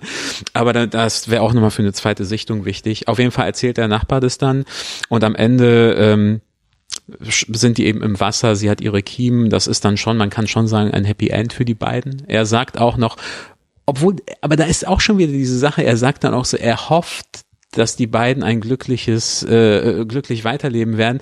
Aber ich finde, das hatte auch so einen, so, so, so, so, so einen komischen, so ein Geschmäckle, wie mhm, er das sagt, mhm, dieses mhm. hofft. Hast du das auch so empfunden? Nee, auch okay. nicht. Ich habe okay. das, ist seltsam. Ich, ich, ich habe das auch nicht mehr so auf dem, auf dem Schirm, aber ich fand irgendwie, also das war auch so ein, so ein kleines Wechselbad der Gefühle, weil ja, das war schon auch alles so ein bisschen unüberraschend. So mit dem Ende, so das große Happy End ist es dann ja doch, ne? mhm. ne? so diese klassische Liebesfilm, Geschichte bis ans Ende aller Tage oder ne, so das gemeinsam in den Sonnenuntergang reiten, in dem Fall gemeinsam irgendwie in die Untiefen des Meeres abtauchen, so, aber Hauptsache zusammen. Ähm, was ich in diesem vielleicht etwas ähm, klischeehaften Bild dann wieder ganz schön fand, ist tatsächlich der Moment, wo sie diese Kiemen bekommt. Also die Bedeutung dessen, dass sie vielleicht einfach nur die ganze Zeit in der falschen Umgebung war. Also ich habe es halt so ein bisschen so gesehen wie sie ist zu Hause angekommen. Sie war sie war in dieser Welt an Land. Da war sie die Außenseiterin. Da war sie die Stumme, die nicht so ganz reingepasst hat, die immer irgendwie die Sehnsüchte zu etwas anderem hatte, ja auch schon immer irgendwie diesen Bezug auch zum Wasser schon schon so in manchen Bildern, in manchen Motiven irgendwie hatte, so ähm, und, und da schließt sich dann irgendwie so etwas. Also so dieses nach Hause kommen, daher kommen oder dahin kommen, wo man vielleicht auch mal herkam. Da gab's ja dann diese Vorgeschichte und ich fand halt so dieses Bild, also ähm, ich weiß nicht, ob das schon wieder zu, zu, zu weit geht, aber meine Interpretation war, er schenkt ihr keine Kiemen in dem Moment. Er heilt sie nur. Sie hatte schon immer Kiemen, mhm. die ihr entfernt wurden und deshalb hatte sie diese Wunden und er heilt sie, was dazu führt, dass ihre Kiemen wieder nachwachsen. Und dann hat sie so diesen, dann ist sie da, wo sie hingehört. Das, das fand ich sehr schön so. Also völlig legitime und auch nachvollziehbare und, und auch schöne Perspektive auf jeden Fall. Ähm, ich bin nicht immer so, komme mir vor, als wäre so der Bad Cop, weil ich mal zu irgendwelchen Sachen hier, wo wir eigentlich beide einer Meinung sind, dann versuche das so ein bisschen anders. Aber ich habe ich frage mich die ganze Zeit, warum dieses Ende sich für mich gut angefühlt hat, aber irgendwie trotzdem nicht ganz befriedigend. So, ich glaube, ich hatte ein bisschen so ein Problem damit, denn, denn sie kommt ja trotzdem aus dieser Menschenwelt und ist dort ja auch zu Hause. Und wie du ja auch selber auch schon am Anfang ja auch gesagt hast, sie ist ja gar nicht so ein schwacher Charakter. Das mhm. heißt, die Probleme, die da sind, die kommen ja trotzdem von außen und nicht von ihr. Und ich hatte dann so ein bisschen das Gefühl, als wäre das so eine Flucht vor dem, wo sie eigentlich genug Kraft hat, sich dem zu stellen. So. Mhm. Und es gibt ja auch andere Außenseiter, die man ja auch gesehen hat, die eben nicht die Option haben, äh, mit Kiemen wegzuschwimmen, sondern die sich in dieser Welt behaupten müssen und die sich mit ihr zusammen auch schon in dieser Welt behauptet haben. Und da hatte ich so ein bisschen so das Gefühl, okay, sie geht jetzt mit dem Wesen mit, äh, verwandelt sich sozusagen und äh, verlässt diese Welt. Das und entscheidet sich auch viel mehr für das persönliche Glück als für ihre Beziehungen in Freundschaft und ne, so dieses. Ja, das habe ich gehofft, dass das in der Diskussion jetzt rauskommt, weil das habe ich bis jetzt noch nicht so gesehen. Gut, dass du sagst, genau das ist es nämlich, so, glaube ich. Statt gegen die Welt zu rebellieren, die da an Land und äh, die da oben unperfekt ist, und anstatt diese Welt zu verbessern, im Kampf, in der Gemeinsamkeit mit ihren Freunden und so, zieht sie sich quasi ins Private zurück und in die Harmonie-Wasserwelt, ja. Genau, taucht ins private Glück ab, in die, in die eigene Harmonie und sagt, hier ist alles schön, hier ist alles gut, hier gehöre ich hin. Und ja, ich glaube, das funktioniert auch nur deswegen dann so gut, weil sie eben vorher schon angeschossen wurde und eh das Wesen sie vor dem Tod gerettet hat. Ich mhm. glaube, wäre sie nämlich freiwillig nicht angeschossen mit dem Wesen ins Wasser gegangen, ich glaube, dann wäre dieser, dieser negative Touch, dieser Effekt noch viel krasser. Mhm. Weil da hätte man es wirklich als bewusste Flucht ins Private empfunden, weg vom Idealismus, weg von, ne? Und so kann man noch eher akzeptieren, okay, sie, anstatt Tod wird jetzt geflüchtet. Und, so. Nee, da, da, da, da sprichst du auch was an, weil ähm, ich auch sage, sagen würde, dass sie da im Laufe des Filmes, ähm, meinte ich ja auch schon, dass sie da so ein bisschen ähm, über sich hinauswächst oder, oder halt so lernt, für sich selbst einzustehen. So, ihr, das ist ja die große Lektion, sich selbst ernst nehmen, sich selbst, für sich selbst einstehen, für die eigene Sache einstehen und eben nicht ähm, sich zu ducken und wegzugucken, sondern dazustehen und zu sagen, ich will das, ich mach das. Und das das untergräbt vielleicht ein bisschen diese Lektion. Ne? Ja, dann kommt dann Moment. doch letztendlich der Prinz und rettet sie. Ja, genau. Das ist äh, ja. interessant. Was ja gleichzeitig natürlich dieses Wunderschöne hat, denn sie rettet ja auch den Prinzen vorher, letztendlich. Ne? Ja, er ist ja dieses mächtige Wesen, dessen Macht unterdrückt wird und sie gibt ihm die Macht wieder und er gibt ihr am Ende auch was zurück. So, das heißt, der Kreis als Liebesfilm, das funktioniert alles. Aber wenn man es natürlich dann weiterfasst, dann kann man eben solche Gedanken auch haben, dass man denkt, okay, es fühlt sich dann auch ein bisschen unstimmig an vielleicht. Mhm. Ja wenn man es zu sehr auf dieser, auf dieser übergeordneten philosophischen Ebene sieht, ja. Mhm. Aber das ist so der Punkt, das ist halt genau das, was ich am Anfang auch meinte, so, der trifft für mich halt so ins Herz. Ich sehe den halt so sehr als Liebesgeschichte und als, ja, aber du hast schon recht, also das, äh, ja. Weil ich weiß auch das, was in dem Artikel da angesprochen wurde, weil es würde zumindest passen. Ja. Ja. Ja. Ja, ich glaube, ähm, wir können so langsam äh, auch, äh, ich weiß nicht, ob wir jetzt, welches Bild wir da wählen, ob wir noch tiefer abtauchen wollen oder ob wir, äh, wir wollen jetzt aber, glaube ich, so langsam auch von dem Film lösen. So, ich glaube, dass wir die, den Film selbst schon äh, ganz gut beschrieben haben und 20.000 neue Hausaufgaben für eine weitere Sichtung äh, formuliert haben und noch wissen, äh, auf welche Figuren und auf welche ähm, Momente wir noch viel genauer gucken können. Aber ich würde ganz gerne dann irgendwie auch nochmal versuchen, diesen Bogen noch zurück zu dem Anfang zu schlagen, noch zu Del Toro und vielleicht irgendwie auch ein paar Gedanken noch zu der Oscarverleihung irgendwie äh, zu verlieren und damit vielleicht auch das Fazit äh, auszuformulieren, weil ähm, ja für mich halt hier eben über das, was wir auch schon angesprochen haben, über diese ähm, über diese Kartenhausmomente, über über diese diese Genre-Sprengung und über dieses über diesen Sinn fürs Sensible und auch fürs Feinfühlige und auch irgendwie fürs Romantische halt zum ersten Mal ein Del Toro auftritt, den ich, ja, der mich mehr anspricht, aber den ich irgendwie auch, für den ich auch eine gewisse Form von Liebe empfinden kann und nicht nur Respekt.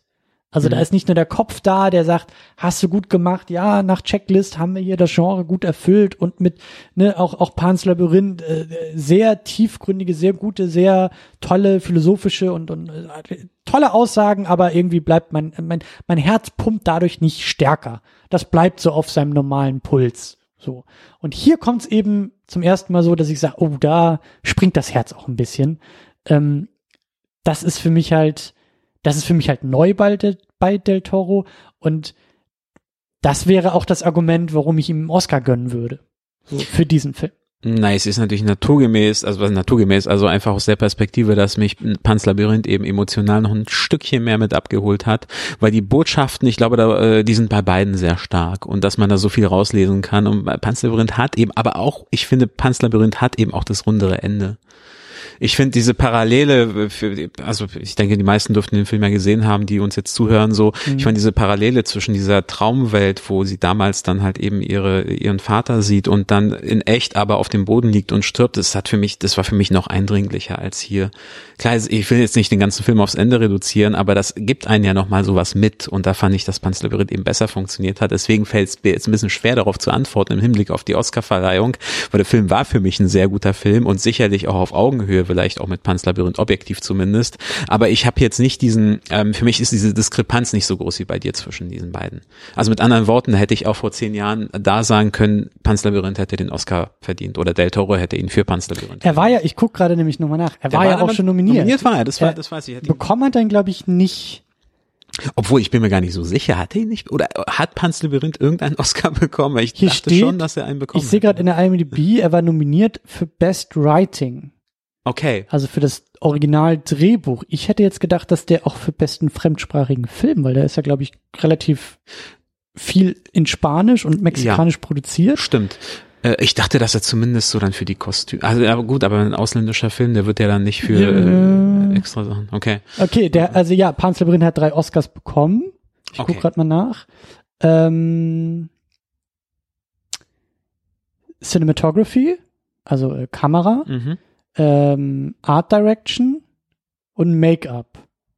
Die drei hat Pan's Labyrinth bekommen, die ja dann eben nicht an Del Toro gehen, weil es natürlich andere Departments sind. Ähm, genau, und dann nominiert für Best Writing, das war dann Del Toro und eben auch bester fremdsprachiger Film. Aber okay, dann hat er aber doch schon bekommen. Writing ist ja dann ja auch schon was sehr relevantes, ne? Also, aber halt auch nur nominiert, also bekommen hat er mhm. nicht fürs Writing. Also nur ach so, okay, da habe ich jetzt gerade äh, falsch verstanden. Ja. Gut. Und jetzt auch wieder, ne? Shape of Water ist äh, bestes Screenplay, also ähm, bestes Drehbuch und eben auch beste Regie, die dann auch an äh, und 13 sind es insgesamt, 13 Nominierungen. Insgesamt 13, ja. Also Hausnummer. also, genau. Ja. Genau. Aber man muss es, haben wir vorhin auch schon angesprochen, man muss es immer in Relation zu den anderen Filmen dann ja auch immer sehen. Ne? Also ja. eher klar, wir reden jetzt drüber, ob er es grundsätzlich verdient hätte und da sagst du ja, da würde ich sagen auch ja, aber bei mir Panzerlabyrinth eben auch schon. Ich glaube, das ist so der Unterschied. Aber das ist beiden. der Punkt. Das ist ja auch immer so eine Sache. Also ich bin jetzt auch nicht so der, der, der riesen Oscar-Experte. Ähm, wir haben letztes Jahr zum ersten Mal da auch so, so ein Livestream zu gemacht und das war bei mir auch so ein bisschen durch diesen ganzen Schwung, den mir La La Land irgendwie auch so mitgegeben mhm. hat und der war ja auch sehr stark nominiert und da dachte ich mir, ja, ziehe ich mir auch mal diese Oscar-Nacht rein. Ähm, worauf ich hinaus will, ähm, deswegen macht es mir irgendwie auch so viel Spaß, bei den Oscars auch zu spekulieren. Die Oscars werden über die Academy verliehen und diese Academy ist eben, die funktioniert anders als so Kritikerpreise. Ja. So, so, so andere Preise habe ich auch oft den Eindruck, da gewinnt auch eher mal wirklich das Beste. Und ich habe den Eindruck, bei den Oscars, ähm, das ist so ein bisschen diffuser in der Zusammensetzung, wer diese Preise verleiht, weil das ist halt die Academy, das sind halt Regisseure und Drehbuchautoren und Kostümbildner und Make-up-Artists und Schauspielerinnen und also eben, das sind die eigenen Reihen. Und das ist kein externes Gremium, kein, kein Kritikerpreis, der distanzierter auf die ganzen Sachen guckt, sondern ich glaube, da, da schwingen auch noch mal ganz andere Dinge mit. Ich glaube auch, dass so ein paar Auszeichnungen, also gerade in der Gegenwart und ich glaube auch in der Zukunft, wo die Academy und die Oscars auch sehr stark kritisiert werden. Ich glaube, da ist auch einfach eine größere Bereitschaft, ähm, zum Beispiel diverser auszuzeichnen, diverser zu nominieren. Das sehen wir jetzt ja auch schon. Einfach nicht, weil man sagt, äh, wir müssen irgendwie jemanden mit einer schwarzen Hautfarbe irgendwie nominiert haben, sondern ich glaube schon, dass die Academy sensibler geworden ist und dass da auch, es war schon immer so, dass auch eben so ähm, weitere Faktoren und auch andere Argumente, glaube ich, schon auch in die Begründung mit reinkommen. Also es gibt auch immer mal wieder so zu den Oscars dann so äh, anonyme äh, äh, Academy-Mitglieder, die dann irgendwie auch so in Interviews mal oder so so Artikel äh, dann irgendwie publizieren und mal zeigen, wie die ähm, ihre Auszeichnung begründen. Und das ist dann auch oft so, dass in diesen Artikeln dann so drinsteht, also die, die gehen dann die Kategorien durch und sagen, wen, für wen sie abstimmen. Und das ist auch so, naja, ich habe keinen Animationsfilm gesehen, meine Kinder mochten den von Pixar, dann kriegt der für mich die Stimme. Ja, das ist natürlich. Naja, klar, ja, ja, klar. Aber, und das ist der Punkt so, das ist auch so eine, so eine, so eine Sache jetzt bei Del Toro. Genau in diese Richtung könnte ich mir halt die Argumentation für Del Toro vorstellen. So nach dem Motto, ups, vor zehn Jahren haben wir Pan's Labyrinth vielleicht, also hätte er schon für Pan's Labyrinth den einen oder anderen Oscar bekommen. Das ist so ein halbes Argument jetzt für Shape of Water obendrauf im Vergleich zur Konkurrenz. Mhm. Weißt du? Und das ist auch so das Ding, ähm, ich weiß halt eben nicht, ich weiß halt eben nicht, ob die Academy schon in Anführungszeichen bereit ist für diese weirden Aspekte in diesem Film.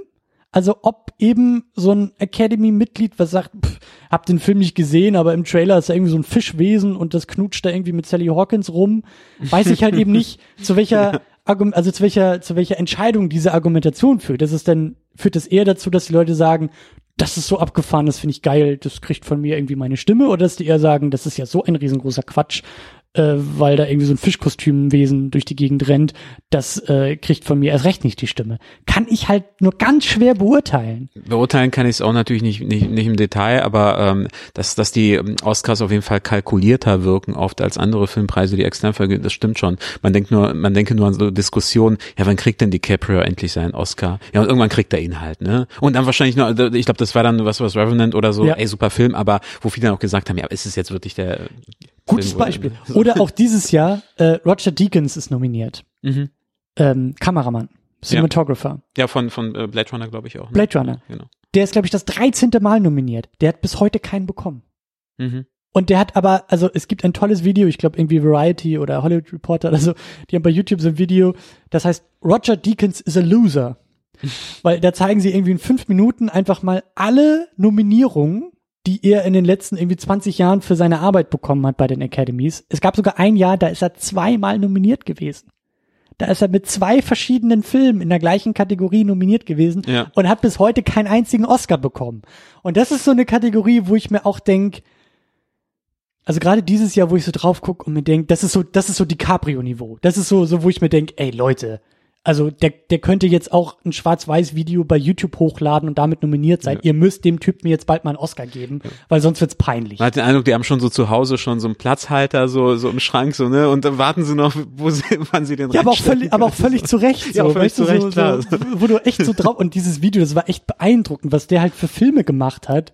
Und, und du sitzt echt davor und denkst dir, und dafür bis heute nicht ein einzigen, so, das ist, ist, also das wäre schon peinlich, wenn der nur für sein Lebenswerk ausgezeichnet wird, weil diese Auszeichnung hätte er auch schon vor fünf Jahren kriegen müssen, so. Das ist, also so beeindruckend. Und so, bei Del Toro ist das halt so, dass ich mir denk, vielleicht ist er, vielleicht hat er auch so einen gewissen, äh, li äh, so, so Liebhaberbonus schon, ne, so weil er so in Genrekreisen immer mal wieder so hoch gehandelt wird und so als, ne, so, so, äh, als König des Ungewöhnlichen auch irgendwie gilt. Und ich kann das so ganz schwer einschätzen, aber es wäre irgendwie so ein, so ein, also ich würde es ihm gönnen, sagen wir es mal so. Also gönnen würde ich würde ich ihm auch, aber äh, aber ich finde es wirklich auch sehr schwer einzuschätzen. Du hast ja auch diese Diversität angesprochen, wo ich jetzt auch nicht so salopp sagen würde, ist ja okay, letztes Jahr hat kein Schwarzer einen Oscar bekommen, also gehen wir dieses Jahr ein. Aber aber diese Argumentation kam ja dann oft als als Get Out jetzt zum Beispiel nominiert wurde, ne? Und ich finde Get Out ist ist für mich einer der besten Horrorfilme der letzten Jahre. Absolut. Aber ich bin mir auch nicht sicher, ob das für mich persönlich jetzt ein Oscar-Kandidat wäre, so ne? Das ist äh,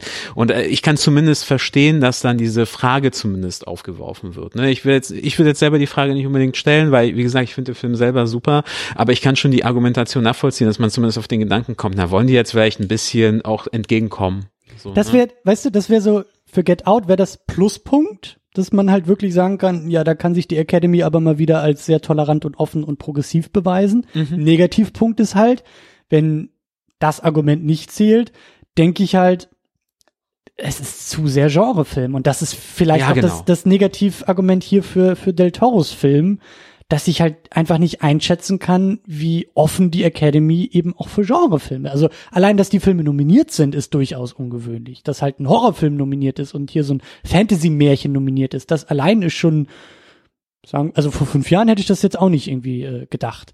Und deswegen weiß ich halt eben nicht, ich weiß immer noch nicht genau, wie, also so die letzten, also gerade das letzte Jahr war ja auch sehr ungewöhnlich in den Auszeichnungen. Ich, ich kann noch nicht so ganz abschätzen, wie sich auch geschmacklich jetzt die Academy öffnet. Also Mhm. sie wird diverser auf jeden Fall, aber wie, wie sehr kommen da auch neue Geschmäcker irgendwie rein und wie sehr ist es dann eben auch möglich, dass Genrefilme auf einmal ausgezeichnet werden. Und als wie relevant werden so diese ähm, gesellschaftlich relevanten Punkte in den Filmen auch gewichtet? Weil ich hatte schon den Eindruck, so, so ein Get Out, wenn er diese Ja. Relevanz nicht hätte inhaltlich und die hatte und die setzte auch super um, wäre er dann nominiert worden. So, ne? Weil Get Ja. Out ist an sich von der Struktur her ein super spannender, toller Horrorfilm mit tollen Charakteren und alles, aber der lebt halt sehr von dieser Rassismus-Thematik, die er sehr clever auch verbaut, so, wo man sagen muss, eben auch bei Shape of Water, diese ganzen Themen, die wir angesprochen haben, das ist eben nicht nur ein Fantasy-Film, das ist ein Fantasy-Film, der aktuelle gesellschaftlich relevante Themen sehr clever, sehr gut verpackt und sie sehr gut nach außen trägt. Und eben das macht Get Out auch.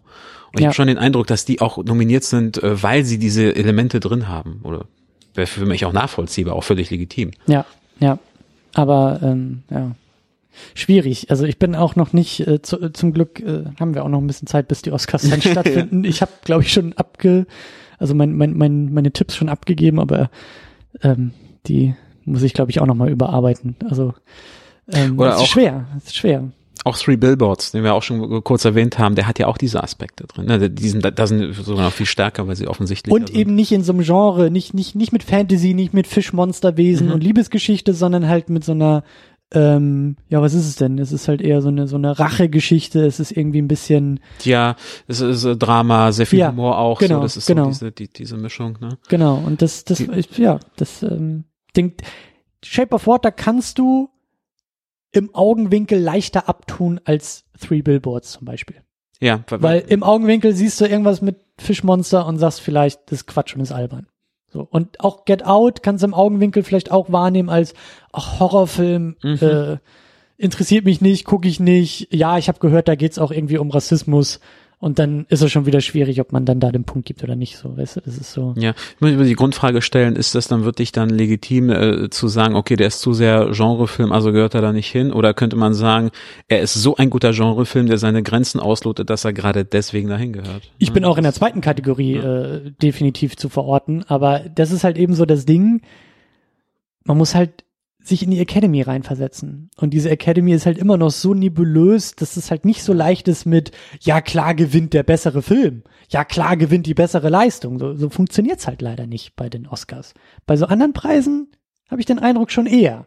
Da wird denn eher nach Leistung geguckt und auch eher so auf Kritikerseite vielleicht manchmal ein bisschen mehr Leistung erkannt.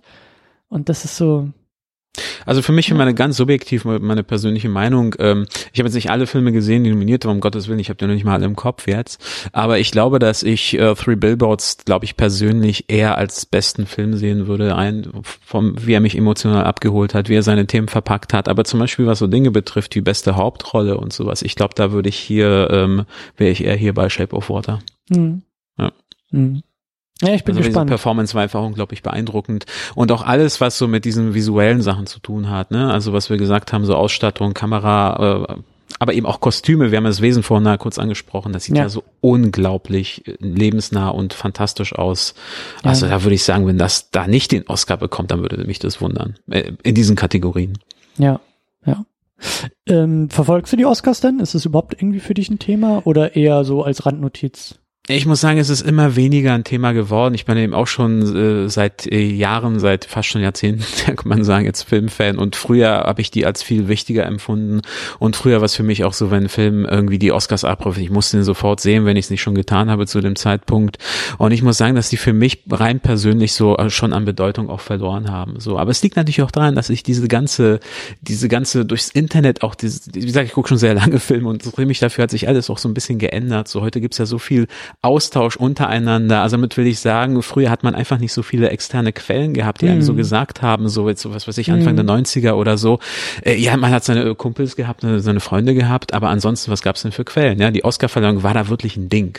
Heute mm. ist es so, ich hänge in so vielen Foren rum, ich habe so viel Feedback von Kritikern, die ich schätze, und da ist mir dieses Feedback mittlerweile äh, schon wichtiger als eine Oscarverleihung von so einer nebulösen äh, Academy. Ich glaube, das hat damit zu tun. Und ich glaube auch heute ähm, weiß man tendenziell auch mehr über Filme, die man noch nicht gesehen hat. Also so dieses, der, der Informationsgehalt ist viel, viel größer.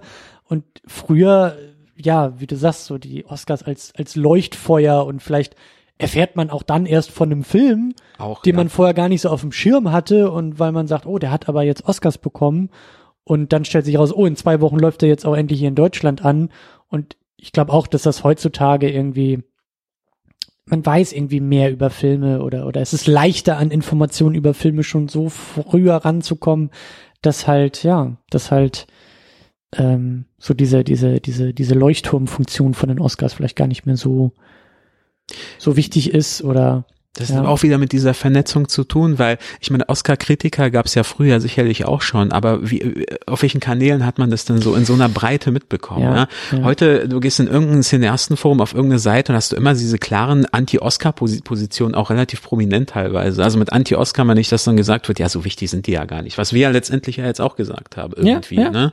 Und früher hatte, hatte man diese Quellen nicht. Was, also früher in den Medien hieß es, der Oscar ist wichtig, ist der große Filmpreis und, und fertig. Jetzt weiß ich natürlich nicht, ob ich früher früher vielleicht zu naiv oder einfach zu jung war oder an den, nicht die richtigen Quellen hatte oder ob die Oscars wirklich heutzutage weniger ernst genommen werden von, von Cineasten und Filmliebhabern als vor 20 Jahren. Das fällt mir sehr schwer, das einzuschätzen. Hm.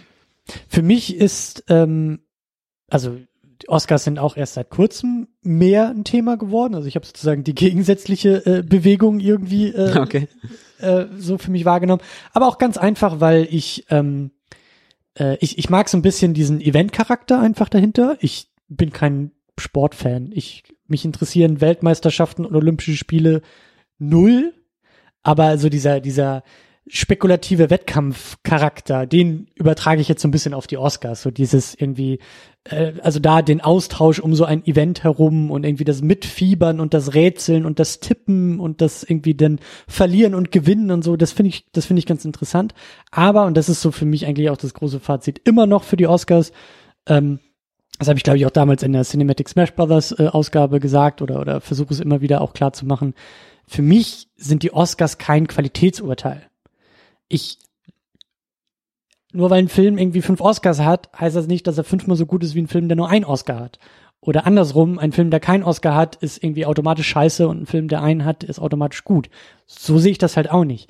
Ich äh, nutze die Oscars mittlerweile eben sehr gerne als Einladung, ähm, um zu sagen, um einfach ähm, eine gewisse Vorauswahl mir auch mal abnehmen zu lassen, ne, sozusagen einfach mal mhm. mich zurücklehnen zu können und zu sagen, ich muss mir jetzt kein Programm zusammenstellen für meine nächsten Kinobesuche und irgendwie spekulieren und lesen, was lohnt sich, was lohnt sich nicht, sondern ich sage jetzt einfach mal blind, das, was da nominiert wird in der Kategorie bester Film, das schaue ich mir an und bildest natürlich immer noch deine eigene genau. Meinung. Das ist eben kein, kein Qualitätsmerkmal. Ich bin mir ziemlich sicher, ich kenne jetzt seine Lieblingsfilme nicht, wenn wir jetzt aber so eine Top 5 oder so aufstellen würden, wer weiß, ob da überhaupt Oscar-Filme dabei wären. Das ist, es ist nicht wirklich ein Garant, würde ich ja. damit sagen. Ja. Ich muss aber auch sagen, klar, da, da, spielen Emotionen auch eine Rolle und ich sehe es ja im Grunde genommen genauso nüchtern wie du jetzt, dass ich sage, so ja, äh, ich lasse mich da nicht so mitreißen, ich bin auch kein Fan von Sportveranstaltungen, aber trotzdem ertappe ich mich alle paar Jahre mal immer wieder, dass ich mich dann wirklich ehrlich für jemanden freue, der so, so richtig richtig freue. Ja.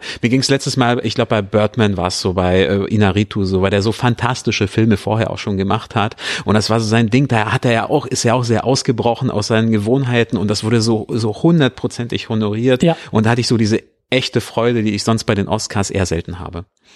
Ja. Ja, genau. So wird's mir jetzt auch eigentlich mit Del Toro gehen. So, ja. wenn er für die Regie das Ding bekommen würde und wenn es der einzige Oscar wäre, der, der da irgendwie verteilt wird, das war so, ich weiß nicht, ob du, ob du die Rede, die, die Dankesrede bei den Golden Globes gesehen hast. Das nee, war, das, das war zuckersüß. Er wurde total emotional und hat auch so seine Liebe fürs, für, für Monster und für den Eskapismus und, und für die Ernsthaftigkeit dahinter irgendwie so beschworen und hat auch irgendwie so eine, so eine Lobeshymne irgendwie so auf Genrefilme irgendwie gestrickt und das war wirklich so, dass ich da saß und mir dachte, ach, jetzt erst recht, jetzt hast du diesen goldenen Dingsbums da erst recht verdient mit dieser Rede so. Und so ähnlich wird's mir jetzt irgendwie auch gehen, dass ich sag, ähm, ich, ich, ich würde es ihm irgendwie so aus dieser Perspektive irgendwie so, so gönnen, dass ich mir sage, ja, ähm, da spielt natürlich der Typ einfach, der ist immer dieser Typ Mensch eine Rolle. Man kennt natürlich nur die, die, die Medienperson äh, von, von den Leuten, aber er ist einfach ein sympathischer Typ, den man sofort abkauft, dass er Filme liebt, so, dass er ja. sich so, so, so, und das sieht man auch an den Filmen selber, sich so, so, so eine Grundnaivität trotz allem immer noch so be bewahrt hat und das meine ich jetzt äh, im Positiven mit Naivität. Und vor allen Dingen. Filme macht, die er machen will. Ja. Ne, so das, was wir ja auch meinten mit irgendwie Projekte, die ständig irgendwie dann doch nicht zustande kommen und und und äh, so, so ein Pacific Rim, der sich irgendwie, glaube ich, auch nicht so gut verkauft hat an den Kinokassen, so den, da da ist kein äh, Marketing-Manager irgendwie zu ihm gekommen und hat gesagt, Mensch, Del Toro, du solltest jetzt endlich mal einen Kaiju-Film machen, damit deine Karriere aber auch so richtig durchstartet und wir irgendwie McDonalds-Figuren verkaufen können, so, sondern da ist, glaube ich, echt der der der Nerd Del Toro, der sagt hm, ein Kaiju-Film wollte ich auch schon immer mal machen in meinem Leben. Und dann raufen sich die Marketing-Leute aber die Haare, weil sie sagen, wir wissen immer noch nicht, wie wir es verkaufen sollen. So, und das macht's auch wieder sympathisch. Da ist einfach jemand, der macht die Filme, die er machen will. Mal kommt's an, mal vielleicht nicht so, mal trifft er, mal zielt er vielleicht ein bisschen dran vorbei, aber so schlussendlich äh, auf jeden Fall ein, ein, ein, eine Bereicherung fürs Kino. Ja, und das gilt natürlich, alles was du gesagt hast, jetzt äh, Pacific Rim gilt ja auch für den für Shape of Water ja auch, ne? Genau. Ich meine, ja. ist auch sehr schwer zu vermarkten, weil ja. letztendlich das sieht irgendwie aus wie ein Horrorfilm, irgendwie auch wie ein Liebesfilm, ist irgendwie auch beides irgendwo, auch wenn mehr Liebesfilm, aber diese ganzen Elemente sind ja drin und das ist jetzt nicht so ein Film, wo man eben weiß, was einen erwartet und Das ist kein zynisches Produkt, was in einem Labor von irgendwelchen Excel-Tabellen irgendwie erstellt wurde, so, ja, die, genau. die, die auf maximale Konsumierbarkeit hingetrimmt sind, sondern das ist ein ein, wie sagt man, Passion Project. Das ist ein Film, so den, den hat Del Toro geliebt zu machen und den musste er machen, den wollte er machen, so und dann Wäre es umso schöner, wenn er da vielleicht irgendwie auch so ein paar Auszeichnungen als, als Gegenleistung sagt. Und auf diese Weise wirkt er auch so wunderbar altmodisch. Kann man jetzt natürlich auch schon wieder äh, negativ verstehen, aber ist, glaube ich, klar, dass ich so nicht meine. Ja. Sondern eben auch äh, alles, was so dieses ganze Tempo betrifft und, und, und wie er auch mit seinen Charakteren und Geschichten auch umgeht, äh, erinnert es auch so sehr angenehm einfach an, an Filme aus den, was weiß ich, 60ern oder ja. so, ne? Dass man, ich denke so, das ist ein zeitloser Film. Ja. ja. Ich bin auch relativ sicher, dass, dass es auch ein Film ist, gerade weil er auch diese handgemachten äh, Effekte und alles hat bei dem Wesen, dass man den wahrscheinlich, ich prognostiziere das jetzt einfach mal, in 10, 20 Jahren gucken kann und den immer noch gut finden wird. Der wird wahrscheinlich auch gut altern, weil er auch so eine zeitlosen Themen inhaltlich hat. Ja. ja. Und das würde ich jetzt, ist für mich zum Beispiel auch relevant, wenn ich jetzt an so einen Film denke, verdient er jetzt so eine Preise? Ist das jetzt so, so, so ein Kind seiner, seiner Zeit ausschließlich oder ist das ein Film, wo ich denke, hey, der, der hat Bestand für eine längere Zeit, zumindest nach meiner Einschätzung? Aber eine schöne Idee für, ja, ein schönes Kriterium für so eine Auszeichnung. Ja. Dass man nicht nur sagt, für jetzt und hier, sondern vielleicht auch mit der Frage, ob der, ob der hält, ob der in der Zeit irgendwie ob der gut reift oder genau. ob das so ein Ding ist, was morgen schon wieder veraltet ist. Es sind natürlich immer Prognosen, da muss man klar, sehr vorsichtig klar. sein. Ich glaube, da, da gab es schon in der Filmgeschichte viele Beispiele, wo man dachte, es ist eine Eintagsfliege und 100 Jahre später wird es noch geguckt. Also 100 nicht, aber was was ich meine. Oder eben auch umgekehrt. Ich dachte, wow, zeitloses Meisterwerk. Ich finde es immer so, so, so witzig, weil bei Man in Black war das damals so, wo dann gesagt wurde, hey, das ist ein Kultfilm und der kam gerade raus. Ja, wo Leute gesagt haben, es ist ein Kultfilm. das Kultfilm entwickelt sich, das weiß man nicht im ja, Vorfeld. Ja. Also mit solchen Prognosen muss man immer so ein bisschen vorsichtig umgehen klar. Ja. Schön. Oh, das war doch aber eine, eine sehr intensive Auseinandersetzung mit diesem Film. Da ist auch viel drin. ja, und wir sind auch noch lange nicht fertig. Das äh, ist mir auch noch mal klar geworden. Aber ähm, wir machen aber, glaube ich, so langsam hier mal, mal Feierabend und machen den Sack zu. Ähm, Klar, ihr könnt natürlich, wie am Anfang erwähnt, auch am Ende dieser Ausgabe bei uns in den Kommentaren in die Tasten hauen. Secondunit-podcast.de ist bei uns die Anlaufstelle. Da gibt's einen Beitrag zu diesem Podcast und da dürft ihr sehr, sehr gerne nicht nur irgendwie eure Oscar-Tipps für diesen Film äh, loswerden. Also wir haben auch ein Oscar-Tippspiel, da dürft ihr alle Oscar-Tipps loswerden, aber ähm, da dürft ihr eben auch sehr gerne so diese eingangs erwähnte Frage nochmal äh, diskutieren. So, wo sind die Del Toro-Fans? Äh, verkauft euren euren Boy Del Toro gerne in den Kommentaren und macht uns zu neuen Fans und haltet leidenschaftliche Plädoyers für das äh, filmische Werk von Del Toro. Aber lasst uns auch gerne über die Motive, die wir angesprochen haben, lasst uns da gerne weiter diskutieren und weiter ähm, austauschen und auch ganz besonders, was mir immer wichtig ist, Einwände. Ne? Also nicht nur dürft ihr gerne hinschreiben und sagen, toll gemacht, toller Podcast, hat mir alles gut gefallen, aber sehr gerne natürlich auch, wenn ihr sagt, das sehe ich anders und folgendes habe ich so anders verstanden und dann habe ich noch tolle Artikel gelesen, die dürft ihr da auch gerne mit reinpacken. Also lasst uns da gerne auch äh, äh, weitere Meinungen sammeln. Und dann, wenn ihr das hier äh, gehört habt, dann könnt ihr sehr wahrscheinlich auch drüben in den Cinematic Smash Brothers reinhören, denn die nächste Ausgabe, beziehungsweise aktuelle Ausgabe, je nachdem, wann ihr das hört, die hast du moderiert. Ja, genau, das war mein Einstand als Moderator. Ich war letztes Jahr, also 2017, ja öfter mal als Kandidat vertreten, auch bei unserem Live-Podcast. Und jetzt habe ich das erste Mal äh, das Mikrofon in die Hand genommen und moderiert. Und ich hoffe, es ist gut geworden. Und ich glaube, Shape of Water war da auch äh, mit einer Frage. Ist, so äh, genau, es ist, die Frage bezieht sich auf den Filmtitel, der kommt auf jeden Fall bei, bei den Fragen auch vor, genau. Sehr gut, ja. Das geht dann am Freitag für Patreon Menschen online und dann am Montag. Am Montag, dem fünften, genau, für alle. Genau, genau. Und äh, ja, wir machen, also ja, wir machen auch weiter. Wir machen in der Oscar-Nacht weiter. Wir machen in der Nacht vom vierten auf den fünften einen großen, großen äh, Livestream zu den Oscars. Da dürft ihr sehr gerne bei uns dann reinhören.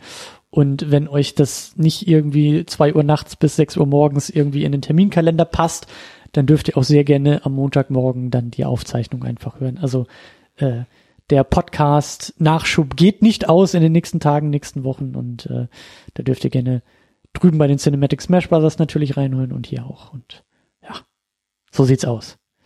Ähm, ja, ich glaube, das äh, ist eigentlich auch schon alles, was wir noch loswerden wollten zum Ende hin. Ja. Ähm, Robert, das war sehr schön, das hat mir sehr, sehr gut gefallen. Äh, du bist dauerhaft und immer und herzlich eingeladen und äh, das nächste Mal auch mit ganz anderen Filmen und ganz anderen Themen. Ja, also sehr gerne. Also ich habe, äh, ich bin sehr, ähm, also ich habe schon gedacht, dass es sehr schön wird, aber für mich war es wirklich das Tollste, dass wir in der Diskussion wirklich auch zu Erkenntnissen gekommen sind. Also mir ist ein paar Mal passiert, dass, dass du dann was gesagt hast. Ich dachte, okay, ich wusste jetzt nicht, wo da jetzt der Punkt ist und dann kommt man mhm. zusammen drauf. Das macht unheimlich viel Freude. Ja, ja, ja ganz genau. Das äh, ich sag ja, das genieße ich immer aus so einer Sendung, aus so einer Diskussion rauszukommen und fünf neue Sachen gelernt zu haben, die ich beim nächsten Mal gucken dann irgendwie mitnehmen kann und ja. den Film vielleicht nochmal ein bisschen anders wahrnehmen kann. Schön, dann machen wir hier den Sack zu und sagen bis zum nächsten Mal. Tschüss. Bye bye, ciao.